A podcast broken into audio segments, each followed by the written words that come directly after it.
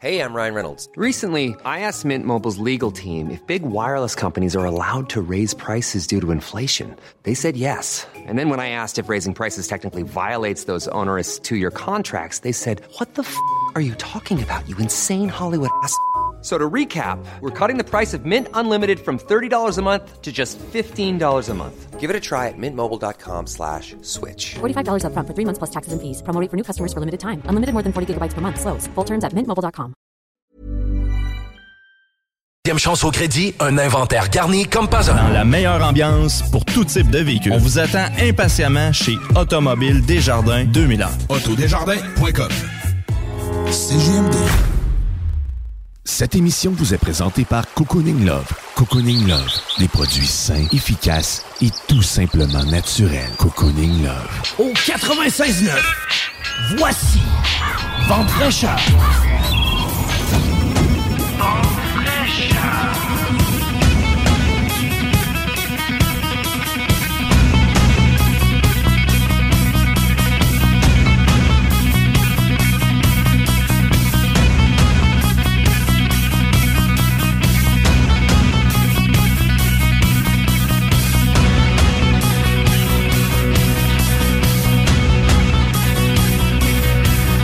Allô, allô tout le monde! Eh oui, je suis là, je suis là. L'intro a parti quelques secondes trop, trop, trop tôt. Je n'étais pas tout à fait prête. Alors, vous êtes à l'émission Vente fraîcheur en ce 26 mars 2023. Ouais. Toute une température à l'extérieur. hein? Certains aiment, d'autres n'aiment pas. Aujourd'hui à l'émission, un contenu encore hyper pertinent comme à chaque semaine. On va parler du fameux budget avec Caroline Thériault. On va parler des mythes de l'alimentation également avec Isabelle Mignot. Si vous avez des choses à nous écrire pendant l'émission, là, gênez-vous pas. hein. Le texto, est open. 88 903 5969. Ensuite de ça, on va parler de la Fédération des hygiénistes dentaires du Québec. Je reçois la présidente Cynthia N. Wilcott qui est déjà en studio. Allô, Cynthia? Allô, allô? Ça va? Oui, merci. Hey, il fallait venir une journée où il faisait beaucoup de neige. Oui, c'est blanc partout, mais j'aime ça. C'est- parce que c'est comme les dents, hein? C'est blanc, blanc, blanc, blanc. Je pense que c'est thématique. Oui, oui, c'est thématique, mais on ne savait pas que c'était thématique de même. Et on va terminer l'émission avec euh, Éric Lantier qui va nous apprendre à exprimer ce que l'on réprime. Voyons, ça arrive pas, ça. On dit tout le temps tout ce qu'on pense, hein? Mais en tout cas, ça a l'air qu'Éric a des petits trucs pour nous autres, pour nous aider à mieux s'exprimer, j'ai envie de dire. Et Eric a une surprise également pour nous, donc il va avoir des cadeaux. Ouais, il va nous offrir des cadeaux. Et parlant de cadeaux, si ça vous tente d'en avoir aujourd'hui, je commencerai drette là, drette, drette là, en vous proposant un 100 Cocooning Love. Donc, si c'est quelque chose qui vous tente, textez-moi au 88 903 5969. Textez-moi hmm, le mot, le mot love. Tiens, ça va être facile. Textez-moi le mot love et vous pourriez vous mériter 100 dollars à dépenser chez notre commanditaire Cocooning Love. Et juste avant qu'on aille plus loin, j'oublie parfois de vous faire jouer cette euh, petite mise en garde là. Je devrais vous la faire jouer à chaque semaine. Alors la voici pour cette semaine. Avertissement. Cette émission a pour but de porter l'auditoire à réflexion. C'est pourquoi la direction de la station souhaite vous rappeler que chaque affirmation mérite réflexion. Il ne faut rien prendre comme vérité simplement parce que c'est dit car tout ceci demeure des théories ou la perception de chacun. Nous vous recommandons de garder un esprit critique ou sceptique sur ce que vous entendez ici comme ailleurs. Bonne écoute, bonne réflexion. Voici votre émission Vente fraîcheur. Ben oui, c'est ça. C'est parce que, tu sais, moi, je suis une complotiste, hein, ça a l'air. Fait que euh, il faut que vous faites attention à tout ce que je vous dis ici, puis à tout ce que vous entendez. Mais non. Mais blague à part, il n'y a personne qui porte l'étiquette de complotiste ici dans la gang, là. Mais faites vos vérifications. Et comme je le dis souvent, même quand je fais la chronique avec euh, Caroline, qui est une chronique un petit peu plus, euh, j'avais envie de dire intellectuelle. Je ne sais pas si Caroline va être d'accord avec moi. Allô, Caroline? Bon matin, Manon! Ça va bien? Intellectuel, oui, Ouais. euh, oui, intellectuel, euh, absolument. Euh, plus analytique aussi, hein, plus c'est plus sérieux, admettons, que quand on parle peut-être de numérologie ou d'astrologie. Les gens prennent peut-être plus ça à la légère, quoique c'est scientifique ça aussi. Donc, faites vos vérifications, mesdames et messieurs. Puis le contenu que Caroline va nous livrer aujourd'hui, ben, je pense que c'est un contenu pratico-pratique. Si vous avez des interrogations, vous pouvez toujours vous référer à elle-même, à Caroline Thériault, ou bien à en parler à vos propres conseillers financiers.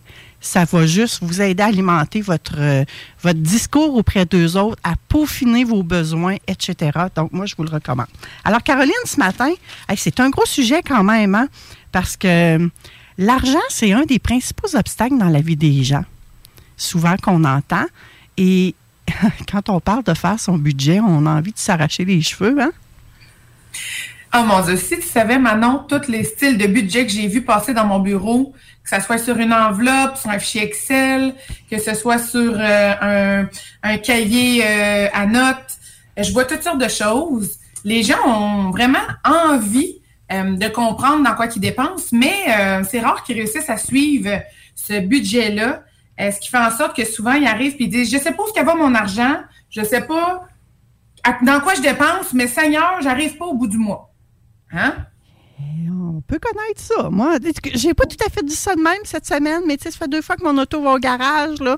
Puis on dirait que, tu sais, moi, j'avais budgété ça tant par mois, mais la réalité est tout autre, là. C'est que c'est pas 100 pièces par mois qu'on dépense quand on a réparé notre auto, entre autres, là, hein? Ben non, c'est ça, ça coûte mille souvent. tu as tout compris, Caroline. fait que là, toi, tu vas pouvoir nous aider à, à mieux organiser ça, ce fameux budget-là?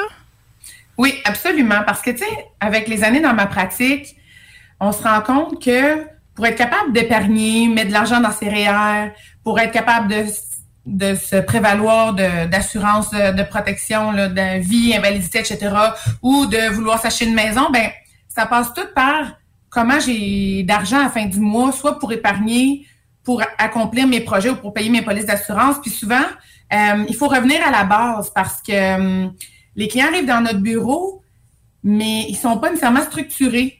Puis moi, aujourd'hui, ce que je vais donner, c'est une structure, vous aider à vous outiller et à bien organiser votre budget. Parce que vous allez voir un coup que vous allez être en contrôle de cet outil-là, puis que vous allez euh, bien le comprendre et l'utiliser régulièrement, parce que c'est ça le secret de l'utiliser régulièrement. Euh, vous allez voir que vous allez avoir peut-être, euh, au lieu de 200 dollars par mois d'épargne, vous allez en avoir 400. Vous allez en avoir 600. Vous allez payer vos dettes plus rapidement. Parce que l'objectif du budget, là, c'est de voir comment il me reste par mois net. Puis qu'est-ce que je fais ensuite avec ça? Il y a trois options. Je paye des dettes plus rapidement, j'épargne plus ou j'augmente mon style de vie. Puis avant d'augmenter votre style de vie, là, faut que vos scellés soient pleins, OK? Puis vos réels aussi. OK. Ah, c'est pas par là qu'il faut commencer. Je pense que c'est ce qu'on a tendance à faire, hein? Souvent, on a tendance à faire ça, mais c'est bien aussi, tu sais, il y a des gens qui ont des dettes, je suis tout dépendamment du dossier, OK? Je généralise pas, mais habituellement, on va aimer que les clients payent sa dette, mais qu'ils réussissent à se bâtir un fonds d'urgence aussi. Parce que souvent, les gens qui ont des dettes, puis là, je généralise encore, mais ce que j'ai vu dans ma pratique, ils ont pas de fonds d'urgence. Et le fonds d'urgence, lui, à quoi il sert? C'est la journée que vous tombez en invalidité ou en maladie grave, vous tombez malade, vous êtes en arrêt de travail, votre collectif va commencer à vous payer un certain montant, mais souvent, ça va être 90 jours plus tard. Donc, les premiers trois mois, des fois six mois, ça va jusqu'à six mois si on est travailleur autonome, dépendamment le, le type d'invalidité qu'on a, il faut se servir dans notre fonds d'urgence pour pallier à nos paiements. Donc, ce qu'on suggère comme fonds d'urgence, c'est ce qu'on va travailler avec le budget, c'est d'aller chercher un 3 à 6 mois de dépenses mensuelles, OK? pour euh, qu'on mette de côté dans le but de ne pas s'appauvrir si on tombe en invalidité. Donc, le budget. Il y a tellement de dépenses, comme tu dis, Manon, qu'on ne pense pas. Et c'est là que je vais vous amener des stratégies pour réfléchir à mettre de l'argent de côté pour les choses qui sont non récurrentes. Parce que la plupart du temps, on va faire un budget et on va regarder qu'est-ce qu'on a à payer par mois. Bon, je vais nommer certaines choses, ça va vous allumer des lumières, mais on va parler aussi de ceux-là qui arrivent à tout moment qu'on s'attend pas, mais qu'il faut prévoir aussi. c'est ça qui va être euh, le, le, succès de notre gestion financière. Quand on parle de votre hypothèque, votre loyer, euh, vos taxes municipales, l'assurance habitation, l'électricité, le chauffage, le câble Internet, vos cellulaires, quand on va dans la stratégie d'assurance vie, invalidité, maladie grave, tout passe mensuellement. Les paiements d'auto. Mais oups, l'essence, par exemple, c'est pas quelque chose qui revient avec les mêmes montants à tous les mois. Mais il faut le prévoir quand même, il faut le budgéter. Réparation auto, quand on parle d'auto, tu avais un bon point. Quand ça arrive, ça coûte de 600, 800, 1000. C'est pas 100 pièces par mois, là. Tu sais, c'est un paiement surprise. L'assurance auto va passer tous les mois. Vous allez peut-être avoir un stationnement à payer. Vos immatriculations permis de conduire, oups, ça arrive tout d'un coup. On s'en attend pas, mais il faut les payer. L'épicerie, tous les mois, ça va arriver différemment. Puis, il faut se mettre un bon budget pour ça euh, aujourd'hui. Mon Dieu, que ça coûte cher à l'épicerie, hein, en passant, là. Oh là là. Mon Dieu, un sac de un sac 70 c'est pas rare, là. Puis on Ah, ben n'a non. rien dedans. là. Exactement. Fait que Mm. ça, euh, ça, c'est la deuxième plus grosse euh, dépense qu'on fait après notre loyer, là, notre hypothèque, c'est l'épicerie. Les restaurants, comment qu'on peut se budgéter par mois? Comment qu'on devrait avoir le droit de dépenser là-dedans? La SEQ, puis là, je vais dire la SQDC parce que c'est rendu que c'est légal. Hein? Fait que il y a des gens qu'il faut qu'ils se mettent un budget d'SQDC et de SEQ dans leur mois. Donc, euh, la pharmacie, comment ça coûte de médicaments? Les sports des enfants, mon sport à moi, le gym, le ski de fond, ma passe de ski alpin, euh, les permis de chasse-pêche. Après ça, l'épargne. Comment je veux investir par mois dans mon CELI, dans mes REER, dans les régimes épargne études des enfants? Ah, oups, je serais dû pour une paire de lunettes. On est deux en studio, là, puis on s'en regarde, on dit Hi, on a tout ça à payer. Quasiment ça qu'on a envie de se dire, hein? Attendez un peu, j'ai pas fini. Là, je donne juste des pistes de choses à réfléchir, OK? Après ça, je vais vous dire comment l'organiser tout ça. Euh, si on pense euh, les lunettes, hein, une paire par année, par deux ans, le dentiste, euh, se mettre un budget pour les voyages, les vacances, même si vous dites que vous ne faites pas de voyage. Quand vous êtes en vacances, qu'est-ce qui se passe quand on est en vacances, Manon? On va plus souvent au restaurant. Ben oui. On va rouler avec notre voiture pour s'en aller à, à la plage de Beauport. On On va aller ici, on va aller ça. On s'achète du nouveau linge pour partir en voyage aussi.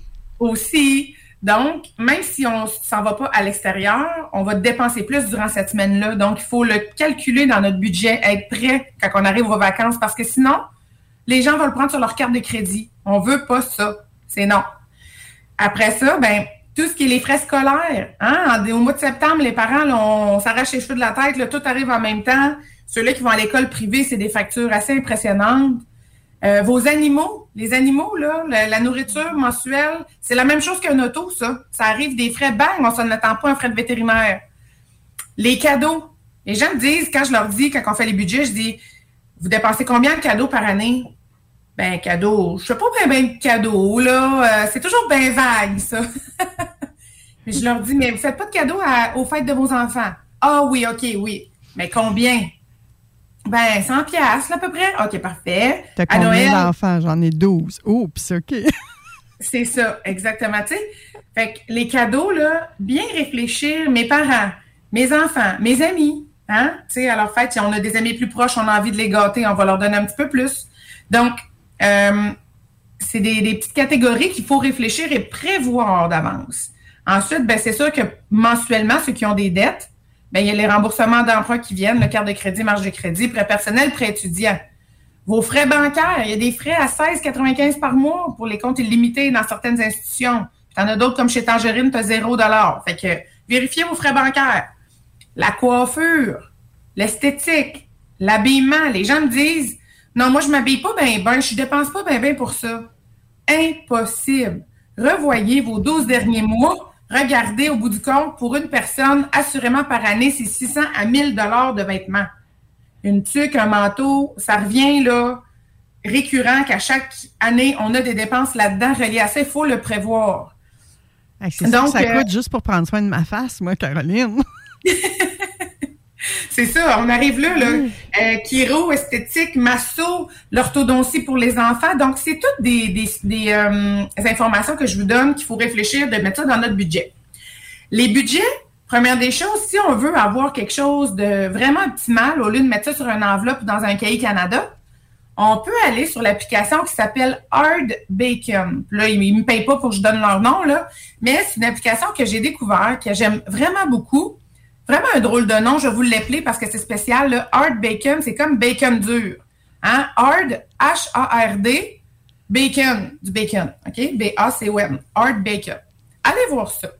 Vous allez avoir les 15 meilleures applications de budget au Canada. Donc, euh, Hard Bacon ont leur propre application de budget, mais vous allez en avoir plusieurs styles avec des couleurs différentes, des façons de fonctionner différentes. Euh, il y en a un euh, que je sais que beaucoup de gens utilisent, le Mint, aussi Wallet, ça en est qui sont euh, bien aimés. Donc, on va aller chercher euh, un outil, le fun à travailler avec ces, ces- ces, euh, applications-là. Et c'est une application en français, Caroline? Il y en a en français, il y en a en anglais. Là, je vous ai nommé plusieurs applications, là, mais vous irez voir sur Art Bacon. Vous en avez 15 qui sont nommés. Vous irez voir ce qui vous plaît, analyser un petit peu, puis après ça, vous pouvez l'installer sur votre téléphone. La plupart sont payants, par exemple. 2, 3, 5, 10 dollars par mois. Mais euh, un coup qu'on maîtrise bien son budget et qu'on utilise souvent cette application-là, vous allez voir que vous allez, votre 10 piastres investi par mois, vous allez vous le rentabiliser très vite. D'accord. Parce que, dans le fond, les gens, ce qui arrive, c'est que euh, à la fin du mois, ils ont leur carte de crédit, ils dépensent, ah, j'ai besoin de ça, j'ai besoin de ça. Puis, ça se rend compte à la fin du mois, ben ça arrive pas. Mais c'est ça. On peut pas faire ça comme ça. On peut pas partir avec nos cartes de crédit, acheter ce qu'il faut. Il faut prévoir. Donc, qu'est-ce qu'on fait? On fait notre budget mensuel. On part du, mo- du montant net de revenus. Comment je gagne par mois? C'est le montant qui est déposé à votre compte. Bien entendu, je parle des salariés ici, là. Travailleurs autonomes, on va avoir euh, un autre style de budget, là. Ça, je pourrais euh, en reparler ou venez me voir au bureau. Ça va me faire plaisir de vous accompagner pour les travailleurs autonomes. Donc, on part du montant net qu'on reçoit par mois et on vient, toutes les catégories, je vous ai parlé, les paiements qui sont mensuels, qu'on sait qu'on va avoir à tous les mois, on les met là-dedans. Comment? Il me reste à la fin du mois? Peut-être 800, 1000, peut-être euh, 32 piastres. Ça dépend de chacun. Un coup qu'on a mis nos paiements mensuels, il faut voir après ça tout ce qui peut venir, qu'on doit prévoir durant l'année. Les réparations du véhicule, nos vacances, euh, les lunettes, le dentiste, euh, tous ces frais-là que je vous ai parlé tantôt. Donc, on se dit à peu près combien ça va me coûter durant l'année, comment je prévois, et on le divise par 12 mois. Donc, si on dit, je m'attends à avoir à peu près 8 000 de dépenses supplémentaires durant l'année, je prends 8 000 et je le divise par 12. Je suis super rapide, vous allez voir ça, ça donne 670 pièces par mois. Donc, on prend 670 par mois sur notre paye et on le transfère dans un compte épargne. Bien entendu, si on est payé aux deux semaines, on ne fait pas 670 divisé par deux. On fait 8000, notre montant, divisé par 26 périodes de paye. Ça fait 307 par deux semaines qu'on met de côté dans un compte. À chaque mois, vous commencez par mettre ça, votre 670, et à chaque fois que vous allez avoir une dépense non attendue, vous allez le prendre dans ce compte-là.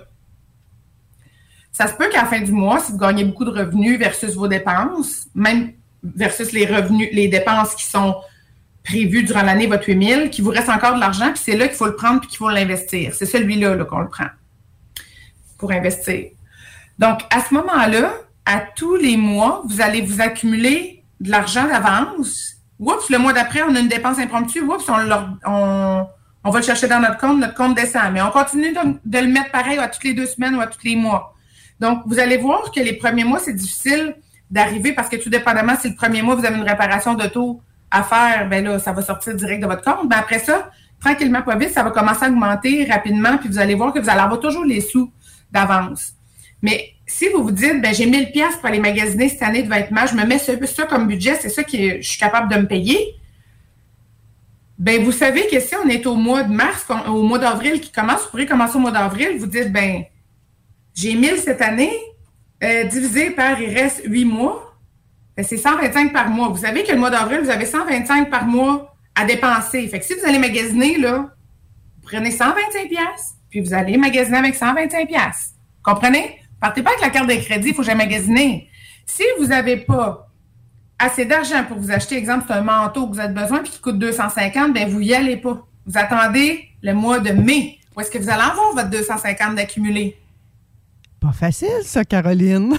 Pas fine à matin, hein? Je suis dure, hein? Va pas magasiner, reste à la maison. Oui, ouais. parce que ça finit que les gens, euh, ils vont magasiner, ils savent pas vraiment comment ils ont de capacité. On a été habitué avec les crédits.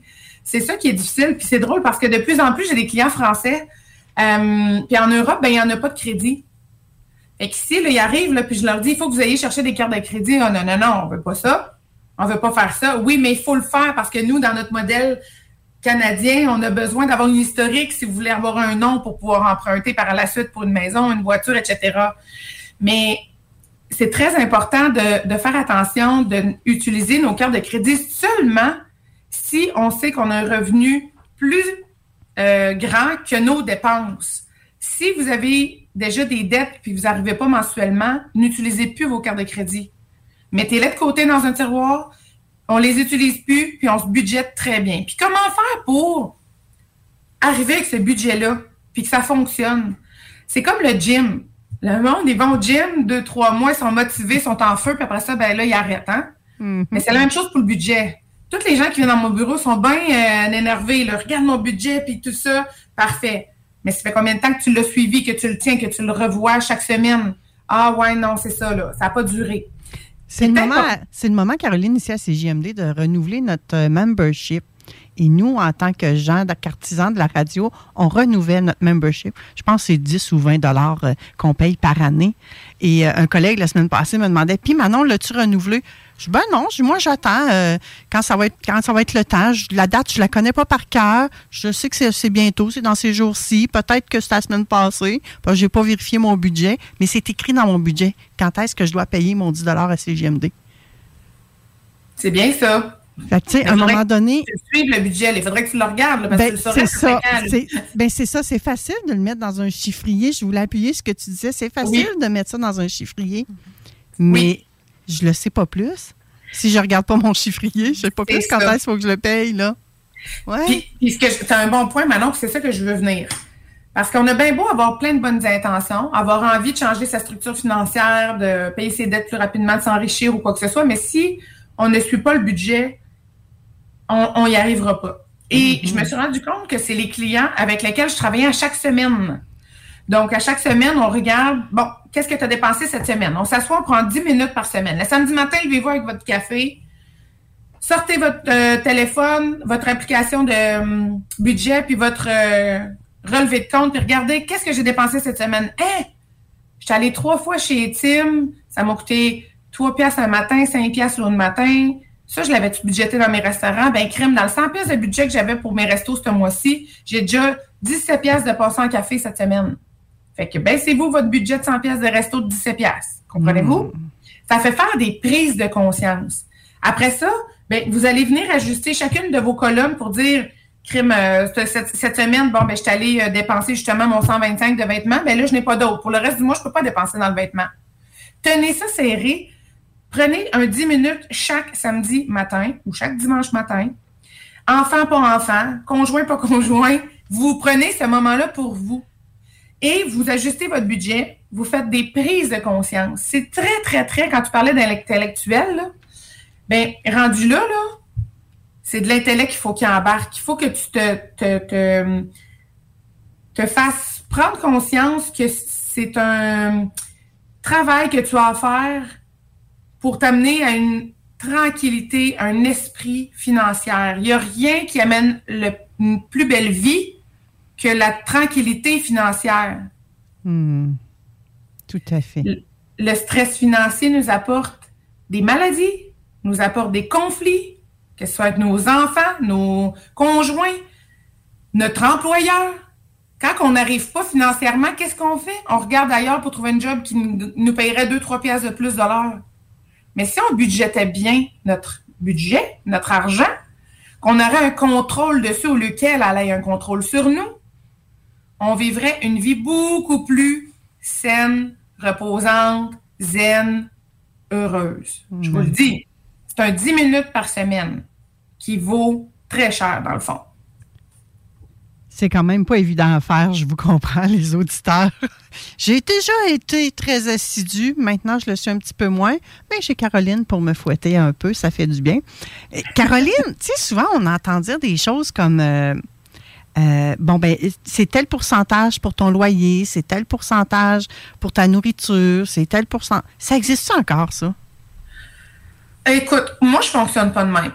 OK. Par contre, je te mentirai pas que quand je rencontre des clients, puis qu'on fait le budget, je suis obligée de leur faire faire des prises de conscience euh, parfois qui sont du fait qu'ils ont un trop haut niveau de vie par rapport aux revenus qu'ils gagnent. Ah, c'est tellement facile avec tout ce qu'on nous montre un peu partout, hein, dans les annonces publicitaires, dans le style de vie qui est publié sur les réseaux sociaux. Exactement. Et là, euh, de dire à des gens, écoute, ben ta voiture à 700 dollars par mois là, c'est soit que tu coupes ça, tu vends ta voiture, tu en rachètes une moins chère. Il faut que soit que tu arrêtes de voyager trois fois par année. Hein? Un voyage, ça va être suffisant. Puis là, je, donne des gros exemples, là, mais ça peut être aussi euh, l'épicerie. Il va falloir que tu commences à regarder un petit peu plus euh, les rabais. Puis tu sais, une autre chose, souvent les gens, on en voit beaucoup de ça, là, du couponing, puis faire quelques épiceries, puis tout ça. Puis c'est pas tout le monde qui a la même réalité, commencer à faire trois épiceries par fin de semaine pour essayer de trouver le brocoli en spécial. Moi, je pense que pour juste commencer, tu sais, sans faire de, d'exagération dans notre stratégie de sauver des sous, là, euh, juste d'aller à une épicerie, mais de regarder en fonction des recettes de la semaine pour, puis là, Isabelle peut nous le dire, là, pour en reparler, mais de dire, ben cette semaine, là, moi, mon épicerie, je vais aller, c'est chez IGA. Mais chez IGA, là, c'est le brocoli, le navet, puis les, patates en spécial. Ben, je vais baser mes recettes, ou on va peut-être plus par la viande, là, euh, pour euh, structurer, pour que ça me coûte le moins cher possible. Je vais essayer d'utiliser les ingrédients qui sont en spécial dans cette épicerie-là. Moi, c'est comme ça que je fonctionne. Je cuisine beaucoup. Puis là, ben, je regarde chez IGA, bon, qu'est-ce qui est en spécial? Ah, OK, parfait, je vais faire des recettes avec ça, avec ça. Puis ça fait en sorte que je sais que je chauffe pas mal à ce niveau-là. C'est des petits trucs comme ça qu'après ça, on peut aller euh, changer là, des. Puis le café aussi, là, comme je disais, là, euh, Tim Hortons, là, c'est fou de voir les files d'attente au McDo, au Tim Hortons, euh, au Starbucks, les cafés sont rendus 7 piastres. Moi, je me dis, euh, c'est juste ça, d'en prendre un ou deux de moins par semaine je vous le dis, là, votre compte euh, va vous remercier. Puis c'est vrai, c'est ça le pire. c'est ça le pire, de se priver un peu. Euh, quand j'étais travailleur, quand j'étais une fonctionnaire, euh, souvent j'apportais, moi je buvais beaucoup de tisane, des choses comme ça. Fait que j'apportais mes sachets de tisane, mais j'allais chercher l'eau chaude à la machine à café. Fait que ça me coûtait 5, 10 cents du verre. C'était beaucoup moins dispendieux que de descendre à la cafétéria aller acheter le, le dit breuvage, là, entre autres. Fait que, des fois, c'est juste des petits trucs qui nous permettent quand même d'aller mieux, hein, parce qu'il y en a plus dans nos poches, puis on peut payer nos dettes. Exactement. Pour ceux qui n'ont pas de dette, ben, s'enrichir. Oui, et, et, finir par augmenter votre style de vie. Exactement. Oui. Mais y a-t-il une explication, Caroline, pourquoi on a tendance plutôt à commencer par le, vouloir le style de vie avant de, de mettre ses bases, ses piliers financiers solides? Bien, première des choses, l'humain, là, sans. Euh, je suis pas psychologue, là, mais je pense que l'humain aime beaucoup plus s'amuser et avoir du plaisir que d'aller dans de l'administratif puis faire euh, une structure pour se limiter dans la vie. Parce qu'on se mentira pas quand on fait un budget, on, sait que ça nous limite. Donc, c'est quoi l'indice de bonheur, l'indice de plaisir quand on fait un budget? Il n'y a pas grand gens quand je leur dis on va faire un budget qui saute de joie, là. oui. Fait, que là, ben, on se comprend maintenant que les gens, ce qu'ils veulent, c'est profiter de la vie, puis on a tendance à être euh, euh, vouloir imiter nos amis, suivre le style de vie des autres, mais souvent, on n'a pas le même revenu qu'eux autres.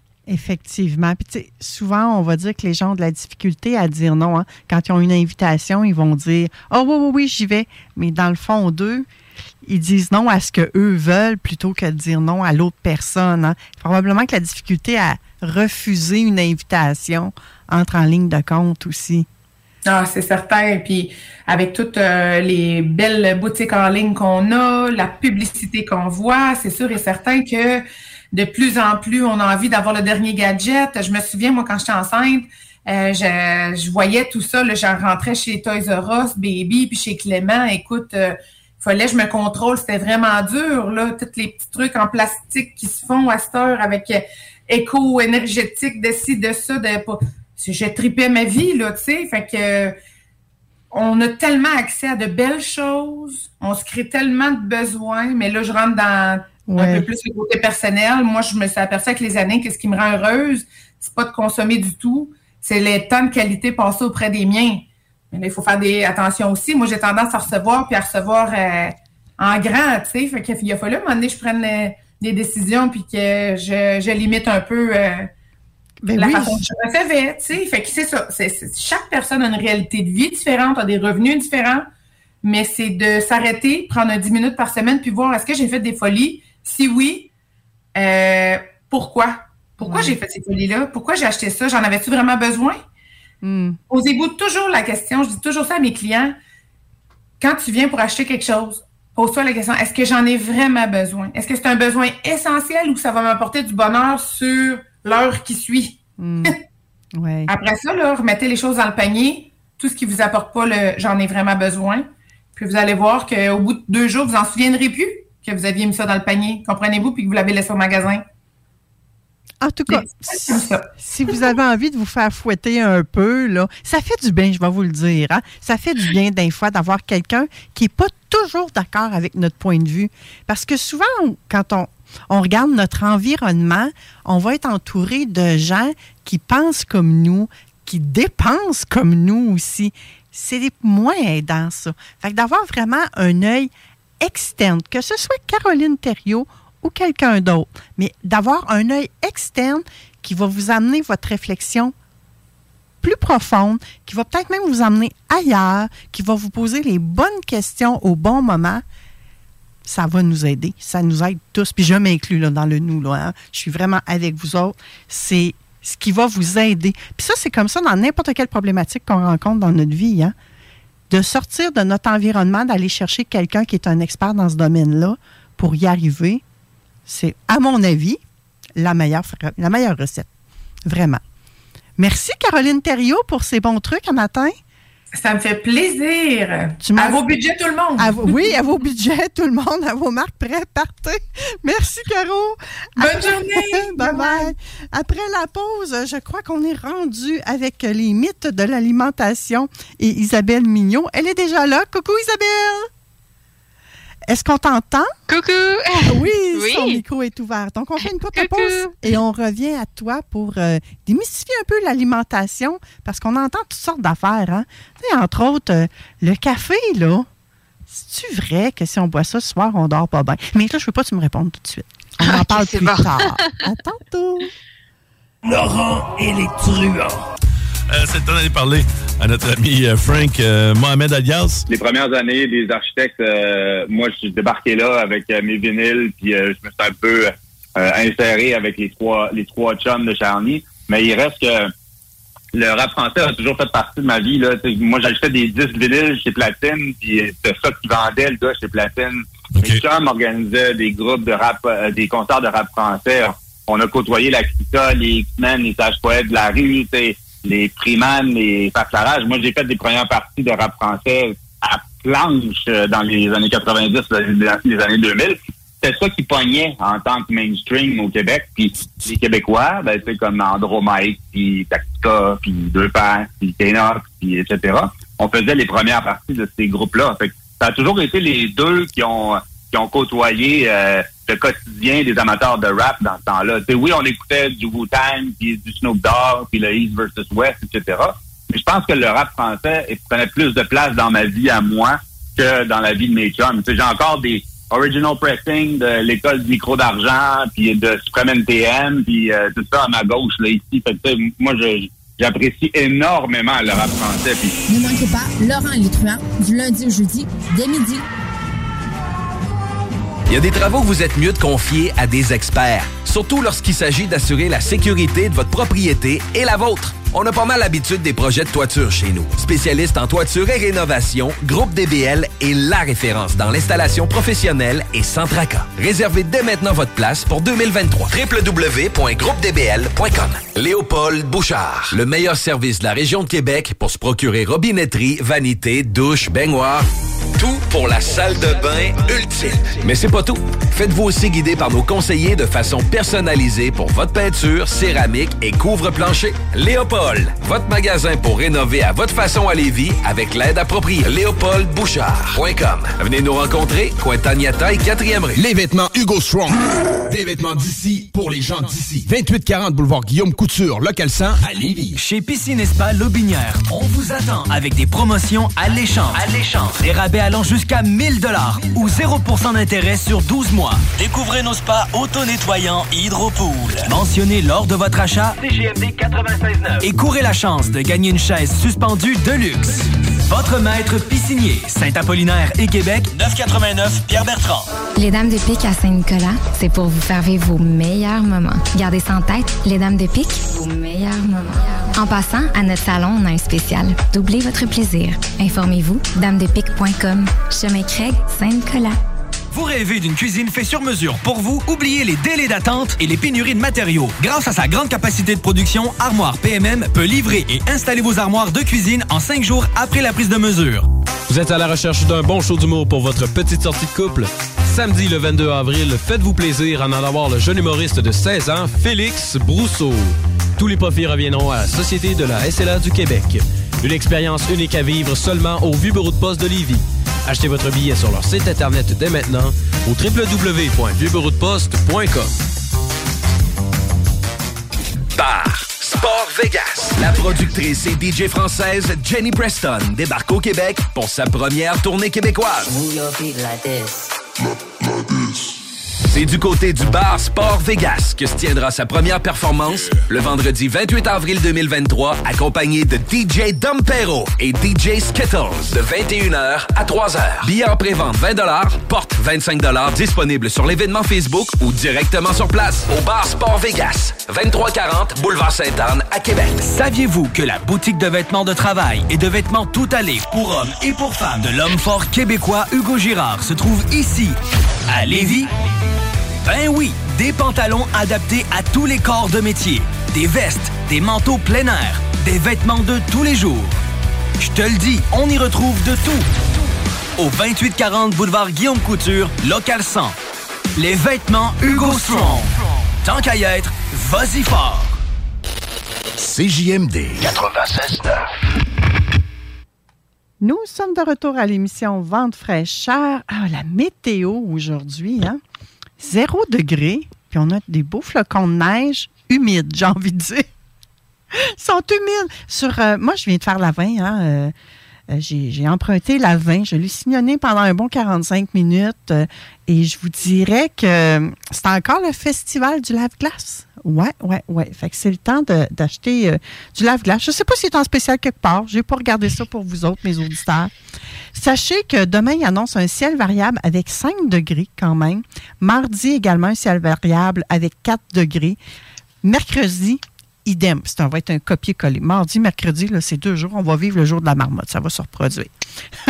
Jeudi, ça va descendre à moins 2. Je vais arrêter là pour ce qui est de la météo parce que j'ai vraiment hâte qu'on parle des mythes de l'alimentation avec toi, Isabelle Mignot. Isabelle Mignot, Allô, allô? nutritionniste. Bonjour. Comment allez-vous, mademoiselle? Ça va bien, toi, comment ça va? Oui, ça va super bien. Écoute, les mythes de l'alimentation. Tu te mets à parler de ça avec tes amis, là, puis ils en ont 300 millions à te dire, hein? Euh, oui, quand même. On s'entend, on pourra pas en couvrir une. On pourra pas tous les couvrir aujourd'hui. Hein? Non, on verra pas les 300 millions ensemble? Non, non, vraiment pas. Puis, tu sais, la raison pourquoi il y a autant de, de mythes ou de fausses croyances en, en alimentation, c'est que, veux, veux pas, on, avec tous les, réseaux sociaux, Internet, on a beaucoup accès à de l'information. C'est juste que l'information n'est pas toujours validée et vérifiée. Donc, euh, on, on va croire n'importe quelle nouvelle qui passe sur notre fil Facebook, mais c'est important d'être quand même très critique par rapport à ce qu'on à ce qu'on voit. Ouais, tu sais, le chocolat, c'est bon pour la santé. Le vin aussi, hein, si on n'en prend pas, euh, on va mourir plus vite, euh, etc. hein. Le café, ça t'empêche de dormir. Euh, le gluten, tu devrais plus en manger. Tu devrais juste consommer des affaires bio. Pourquoi? On ne sait plus trop. On vient, moi, je- honnêtement, je viens un peu mélanger. Mais il y a de la cacophonie, vraiment beaucoup là. Ouais. Parce que tu sais, il y en a une même que moi, récemment, je me suis posé comme question. Les aliments, là, on les met-tu chauds dans le frigo ou pas? Les aliments chauds, là, est-ce qu'ils. Comment on dit ça? Qu'ils surissent quand on les met au frigo? Ou c'est encore bon? On doit-tu attendre qu'ils soient froids? On les laisse sur le comptoir? Mais là, euh, si j'étais un restaurant, la MAPAC serait après moi parce que j'ai laissé refroidir sur le comptoir. Écoute, c'est compliqué tout ça. Tu veux que je réponde à des questions? Euh, vas-y, vas-y. Si tu as des réponses, Isabelle, je pense que nos auditeurs sont tous Ben oui. oui. Oui, ben là, je, pense, j'ai pas la prétention de tout savoir, mais si je le sais pas, je vous le dirai, mais si je le sais, je vais vous, je vais pouvoir essayer de vous éclairer un peu plus. OK. Puis est-ce qu'on Donc, on- on euh, peut ben, je peux répondre à ta OK, juste avant, Isabelle, on va rappeler aux auditeurs qui peuvent nous en envoyer par texto au 88 903 5969 et au fur et à mesure, ce qu'on va avoir le temps d'ici les, les prochains 20-25 minutes, on va leur répondre. D'accord? Ben, c'est bien, c'est bien parfait, ça. Let's Mais si tu veux, je peux répondre à quelques questions que tu viens de poser. Vas-y. OK. Fait que qu'est-ce que tu viens de poser? Ben, les aliments chauds euh, avec le, le frigo puis tout ça. là. En fait, tu as quand même dit une partie de la réponse. euh, le MAPAC me taperait ses doigts si je laisse refroidir sur le comptoir. En fait, ce qu'il faut comprendre, c'est quand on refroidit des aliments, il y a comme une zone de température de danger où les bactéries vont vraiment proliférer en grande quantité. Donc, cette zone de danger qu'on appelle, là, euh, puis c'est justement tout en lien avec euh, la MAPAC et tout ça, c'est entre 4 degrés Celsius et 60 degrés Celsius. Fait que 4 degrés, parce qu'en bas de 4, tu sais, c'est notre frigo, en fait. Là, notre frigo devrait être entre 0 et 4 degrés.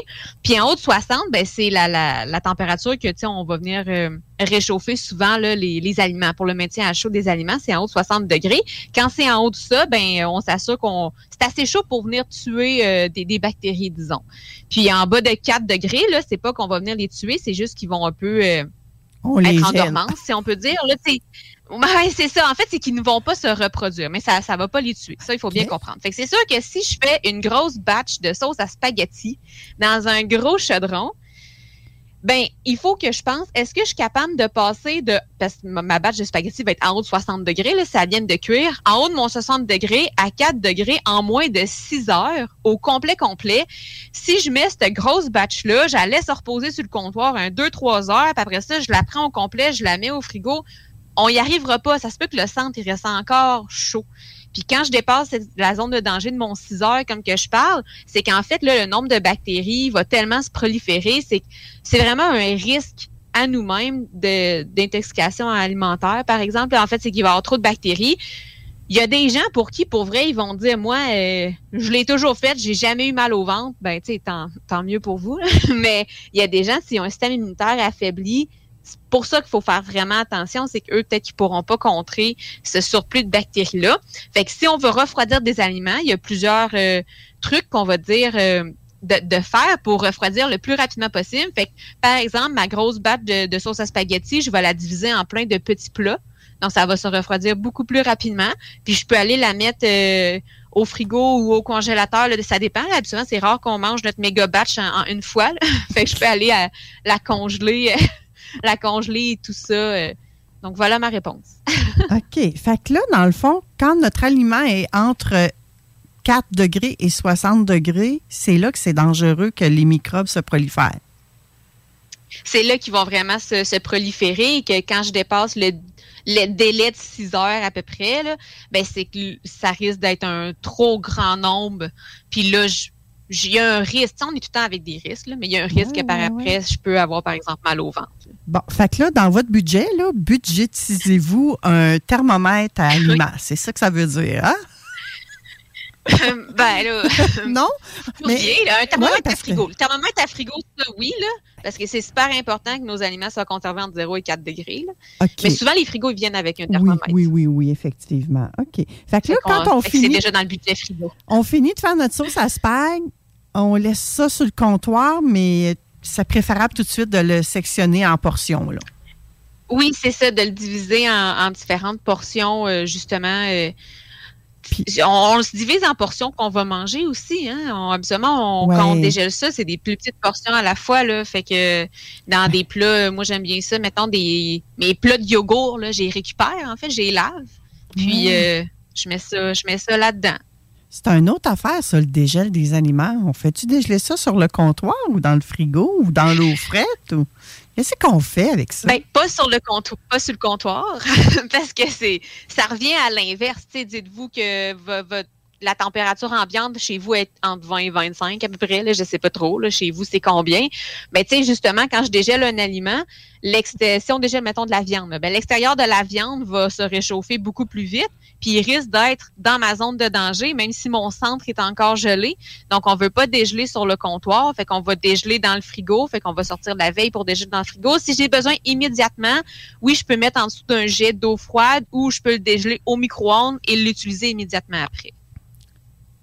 Je m'excuse à tous mes enfants. Mais c'est pour ça qu'ils sont en santé aujourd'hui. Moi, là, honnêtement, Oui, là, Isabelle, là, j'ai fait carrément le contraire. Par exemple, si Hey, je cuisinais un pâté parents, ils en chinois, ont là, dégelé là, sur le comptoir. Hey, j'ai- c'est épouvantable ce que j'ai fait à t'entendre. Je vais aller à la confesse. je congelais le pâté chinois, par exemple. Et le matin, avant de partir Oui. travailler, je sortais le pâté chinois, je programmais mon four, je mettais ça là, il était gelé. Fait qu'il Oui. dégelait tranquillement dans la journée. Et à telle heure, je sais pas moi, 4 heures, Il partait, le four partait. oui. Puis nous, quand on arrivait à 5 heures, ben, ça sentait bon dans la maison. On n'avait rien qu'à s'asseoir puis à manger. Fait que j'ai j'ai contaminé Ben oui. mes enfants. Fait que ils sont pleins d'anticorps aujourd'hui. Ben, Bon, ils ont, ils survécu puis tout ça. C'est peut-être un Ils ont survécu, c'est correct. Mais des fois, on le sait pas. Peut-être que pourquoi est-ce que dans nu, un de mes enfants a- a eu mal au ventre à donné, c'était tout ça, c'était pas ça. On le sait pas aussi, là. Mais tu sais, c'est sûr que moi, en ce moment, je travaille en CHSLD. Fait que ça, c'est très important à suivre, ces indications-là, étant donné que les, on sait que les personnes âgées ont un système immunitaire qui est plus affaibli. là. Ouais. Dans un monde idéal, on, on suit la recommandation d'Isabelle. Alors, euh, heureusement, mes enfants ne ça. vivent plus chez moi. Donc, euh, je ne sais pas s'ils reproduisent. Ils sont en sécurité. je sais pas s'ils reproduisent les mêmes bêtises que moi. Peut-être qu'ils ne savent pas non plus que c'est une bêtise, hein? Parce qu'on répète souvent. Ben, c'est ça, quand on le sait pas. Ben non. Tu sais, le, le- le fameux concombre, ça aussi, c'est un mythe. À venir jusqu'à peut-être deux ans. là, quoi le concombre? le concombre, moi, je coupais le bout, puis euh, je le frottais. Semblerait-il que ça enlevait une amertume ou quelconque. J'ai arrêté de le frotter, puis ça change rien. Mon concombre est aussi bon, là. Tu sais, couper le bout du J'ai concombre. jamais entendu puis- ça. Ouais. Fait que ça, je peux pas, je peux pas me prononcer. J'ai jamais entendu ça. Bon, ben, on passe j'en apprends tous les jours, moi aussi. Mais il y en a tellement, Isabelle, là. Euh, c'est ça. Oui. Est-ce que c'est recommandé de, de boire pendant le repas? Souvent, on se fait dire non, non, non, elle boit juste après le repas ou entre les repas. OK. Boire de l'hydratation, sais, genre mon, mon, mon verre d'eau, par exemple. là? Je sais pas ce qu'ils boivent. Je peux pas te répondre. Une bière, de l'eau, peu importe. Boire pendant les repas. Ben, boire pendant les repas, en fait, là, euh, tu sais, souvent, c'est bien nuancé. Hein, mes réponses, c'est jamais 100% oui ou 100% non. De façon générale, il n'y a aucun problème à boire pendant les repas, mais on peut avoir certaines contre-indications. Euh, donc, euh, chez les personnes qui souffrent de reflux gastrique, qui ont des brûlements d'estomac puis tout ça, boire en même temps que manger, ça peut, favoriser faire des brûlements d'estomac. Fait que, pour ces personnes-là, c'est vrai qu'on va recommander de pas boire pendant les repas. Quelqu'un qui vient de subir une chirurgie bariatrique, par exemple, qui s'est fait rapetisser l'estomac, on pourra pas boire pendant les repas parce qu'en fait, le volume d'estomac est rendu beaucoup plus petit. Fait qu'il va falloir espacer les liquides avec les solides. Mais c'est vraiment dans des cas précis. De façon générale, si j'ai aucun de ces problèmes-là, je suis quelqu'un en santé, si je veux boire pendant, pendant mon repas, euh, il n'y a aucun problème, ça va pas nuire à, ma digestion, ça va pas nuire à, l'absorption des nutriments. C'est vraiment un, aspect de, confort. Il y en a qui sentent que ça va les ça va remplir. C'est vrai que ça vient remplir l'estomac, fait que ça peut causer une satiété un peu plus précoce, mais sinon, euh, c'est propre à vous, mais il n'y a pas de. Il a pas de problème si on est en santé et qu'on n'a pas de contre-indication. OK. Mais ça dépend toujours de notre condition à chacun. Mais c'est souvent c'est ça, hein, c'est bien personnalisé hein, la, la nutrition. Puis pourtant, on a tendance à généraliser. C'est incroyable. Hein? Mais on va y Oui, aller avec une autre généralité, euh, Isabelle. Vas-y. Les femmes, là, ils doivent s'alimenter différemment des hommes. Pourquoi? Dans quel sens? Qu'est-ce que tu veux dire? Ben, je sais pas, tu sais, les hommes, c'est. Je vais-tu me faire tirer des tomates? Les Là, je répète ce que de certains auditeurs m'ont dit, là. Je n'aimerais Oui, oui, pas vas-y, personne, vas-y, mais on répète- va répète dire des que c'est. Non, moi, non, là. Bon, règle générale, là, les hommes sont plus gros, sont plus grands, sont plus lourds, sont plus costauds, sont plus forts, donc euh, ils mangent plus. Puis les femmes, ben, sont plus petites. Tu sais, je peux pas dire ça. euh, Je suis quand même corpulente, là. Mais euh, c'est ça. Ils ont d'autres besoins Je alimentaires, j'imagine. Ouais. Moi, j'aurais Ok. tendance à dire Ben, en qu'on a besoin de manger plus de, de consommer plus de fer parce qu'on a euh, des menstruations, par exemple. Ça, c'est vrai. Les, les besoins Ah, en fer sont beaucoup plus élevés chez la femme. Euh, dans le fond, dans la période que qu'on a des menstruations dans notre vie. Fait que c'est sûr qu'après la ménopause, là, les besoins en fer, ils, rediminuent. Fait que ça, c'est tout à fait vrai. Mais en fait, là, les besoins, ils sont, ils sont très personnalisés. C'est sûr, on a des recommandations générales, mais après ça, c'est de s'assurer, est-ce que moi, je compte mes besoins à moi en fonction de mon état, en fonction de mon niveau d'activité physique, en fonction de, c'est ça, de ce que, de ma propre personne. Fait qu'il y a des hommes qui ont besoin de moins manger que certaines femmes, là, ça peut, ça existe aussi. Fait que c'est, en fait, c'est de venir personnaliser ce qu'on a de besoin. Mais si on vient généraliser, oui, c'est vrai que euh, les hommes ont souvent une masse musculaire un peu plus importante que les femmes, donc qui sont plus grands que les femmes de façon très, très, très générale. Fait que oui, on peut dire qu'ils ont besoin d'un peu plus manger que les femmes, mais j'aime beaucoup mieux venir personnaliser les, approches. OK. Fait que dans ce temps-là, ils vont juste par euh, la quantité. Il y a juste la quantité. Ils n'ont pas besoin de manger des aliments différents. Non, non, on- en fait, l'assiette santé est la même pour la- les hommes que les femmes. Là. Tant qu'on mange varié et tout ça. C'est vrai qu'il y a certains nutriments, comme le fer que tu as nommé. Oui, là, il y a comme un, un besoin spécifique pour la, la femme, mais de façon générale, l'assiette santé permet de combler les besoins des hommes et des femmes. C'est juste, ça va être la grosseur de mon assiette qui va varier selon euh, mes besoins. OK. OK. Est-ce que tu en avais un mythe de ton côté? Moi, ben, j'en j'en ai plein. T'en as plein? OK. euh, selon vous, est-ce que c'est nécessaire de devoir boire du lait pour avoir ses apports en calcium?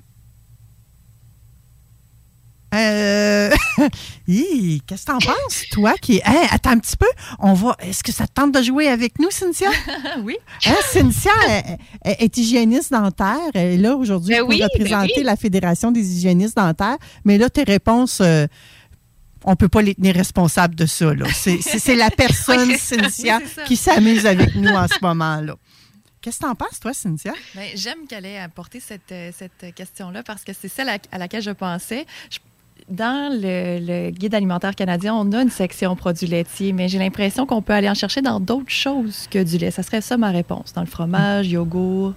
Il doit y avoir d'autres aliments qui en contiennent. Je me dis, il doit même avoir des vitamines, moi, qui, où on peut aller chercher le calcium. Parce qu'il y a plein de gens qui ne consomment pas de produits laitiers. Ouais. Isabelle, la vraie Ah, ben, réponse? J'aime ça que ça soit euh, mitigé. Euh, la vraie réponse, euh, ben, dans le fond, ce que tu as apporté, Cynthia, avec le guide alimentaire canadien, c'est l'ancienne version du guide. C'est vrai que les produits laitiers avaient une catégorie. C'était les fruits, légumes, produits laitiers, viande et substituts, puis produits céréaliers. Maintenant, la nouvelle version du guide alimentaire, c'est l'assiette santé. Fait que c'est la demi-assiette de fruits et légumes, le quart d'aliments protéinés, puis le quart de produits céréaliers. Et les produits laitiers font maintenant partie de la section aliments protéinés. Donc, on a enlevé quand même un... Tu sais, à quel point c'était important ou nécessaire d'en, manger vraiment tous les jours.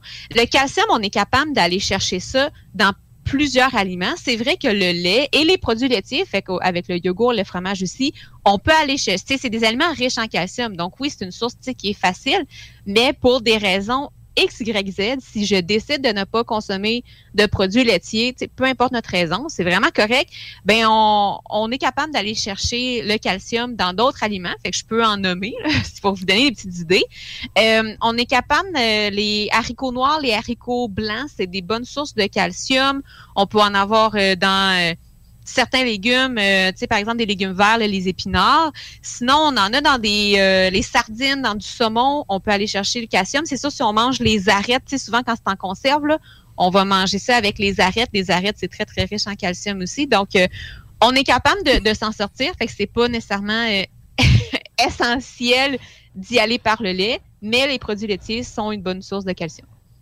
OK. Là, moi, j'ai grimacé. Heureusement que c'est pas de la télévision que je fais, c'est de la radio. Est-ce que tu nous as bien dit? Bon, moi, j'appelle ça des arêtes, là. Mais est-ce que tu nous as bien dit que c'était une source de calcium et qu'on pouvait manger ça? On peut. Après Ah, ça, ouais. on fait ce qu'on veut hein, dans la vie. on a chacun nos goûts, mais je sais, je sais qu'il y en a qui apprécient. Euh, tu sais, Ça pogne pas dans la personnellement, moi, j'en mange pas. T'as juste dit ça, moi, Mais que je les sentais Oui, de travers dans ma gorge. gratte. Ben, quand, quand ils sont en conserve, ils sont toutes mous. là. Mais, mais c'est c'est un goût très personnel. Fait que moi, je, Moi, je fais juste donner l'information. Moi, j'ai encore mes dents, Isabelle, fait que je mange pas mou. Oh! Non, non! pas dans ce sens-là. Hey, écoute, non, c'est un autre dossier. Hey, D'ailleurs, il faudrait que tu nous tiennes au courant de ton fameux euh, projet que tu faisais avec la nourriture, justement, de manger mou. Mais ça, on en reparlera dans une autre émission. On va continuer avec nos Oui, ben hein. oui. Je suis persuadée que... Moi, je serais curieuse de savoir où on en est rendu avec ce projet-là. Et euh, j'en avais un bon. autre ici euh, concernant Ben, l'alimentation euh, sans gluten. Ça me disait, l'alimentation sans gluten est le seul traitement de la maladie cœliaque. C'est vrai, c'est Fait que la maladie cœliaque, euh, ben euh, oui, la maladie cœliaque, en fait, là, c'est justement que les- la, la personne ne peut pas consommer de gluten, ses anticorps réagissent à ça. Le gluten, c'est quoi en fait? Le gluten, c'est une protéine qu'on retrouve dans certains produits céréaliers. Puis cette protéine-là s'appelle le gluten. Fait qu'on va l'avoir, par exemple, dans le blé, on va l'avoir dans l'orge. Il y en a dans plusieurs aliments qu'on retrouve le gluten. Et c'est vrai que pour la maladie cœliaque, ces personnes-là, c'est ça, c'est les, leurs anticorps vont réagir, puis ça va leur causer beaucoup, beaucoup de problèmes. Puis la seule façon de, de que leur corps réagisse pas, c'est d'éliminer complètement le gluten. OK. Ça, c'était une question que j'avais. l'alimentation, Oui, vas-y. fait que l'alimentation sans gluten, c'est, elle a été vraiment élaborée pour la maladie cœliaque. Je sais qu'il y a quelques années, il y a vraiment eu une mode par rapport à l'alimentation sans gluten, que là, c'était rendu la nouvelle, euh, le gluten, c'était le nouveau démon, puis là, si on voulait perdre du poids, fallait plus manger de gluten, puis blablabla, ça l'avait, c'est ça, là, il y avait eu vraiment une grosse vogue. Ça l'a fait en sorte que ça a développé beaucoup de produits sans gluten sur le marché. Fait que pour ceux qui avaient la maladie cœliaque, ça a été, en fait, ça a été intéressant pour eux parce qu'avant, il n'y avait pas autant de produits de développer. Mais tu sais, toute l'idée que le gluten, c'est pour la perte de poids puis que c'est une affaire bien, bien, bien démoniaque, là, ça, ça, on rentre dans les mythes. Mais l'alimentation sans gluten, si on reste du côté vraiment euh, sais, de la réalité, la mythe et réalité, là, l'alimentation sans gluten, ça, c'est la façon euh, que, les malades, que les gens avec la maladie cœliaque, il faut qu'ils s'alimentent comme ça. Ben, en fait, sinon, c'est c'est eux, là, ils se causent des, des troubles, des inconforts, c'est vraiment pas agréable. Donc, je vais l'appeler Georgette parce que je ne veux pas nommer son nom. Je vais dire Georgette, elle va se reconnaître. On s'était rencontrés au Quai Paquette et euh, Oui, selon c'est sa vision à elle, selon sa vision à elle, c'était un caprice de sa fille. OK. Mais ça. non, là, C'est c'est. ça. Fait que c'est- le- là, toi, la tu me confirmes. Non, non, on- c'est vraiment très. Je connais pas ça, moi, la maladie on- cœliaque. On a un diagnostic, là. La maladie cœliaque, le médecin va poser un diagnostic, là. Fait que c'est. Oui, oui. Puis c'est, ça leur cause vraiment beaucoup, beaucoup de. Ah. douleur, inconfort. C'est c'est vraiment pas plaisant. Fait que, ouais, il faut, faut qu'ils éliminent toute trace de, de gluten. Puis c'est vraiment pas facile parce qu'on en retrouve beaucoup. Il y a beaucoup de contamination croisée. Tu sais, on regarde juste à la maison. Si moi, j'ai la maladie cœliaque puis pas mon chum, est-ce qu'on achète juste du pain sans gluten ou on achète deux sortes de pain? Si on a deux sortes de pain, moi, je vais avoir mon propre grille-pain pour pas que ses miettes à lui touchent à mes miettes.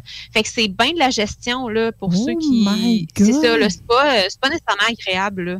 Ouais. OK. Fait que quelqu'un qui a la maladie cœliaque, c'est vraiment quelque chose à prendre au sérieux. Moi, je connais vraiment pas ça. J'ai personne dans mon Oui. entourage propre qui vit ça. Mais de la façon que tu m'en parles, Isabelle, c'est comme si vraiment il y avait une allergie alimentaire très, très, très sévère. là.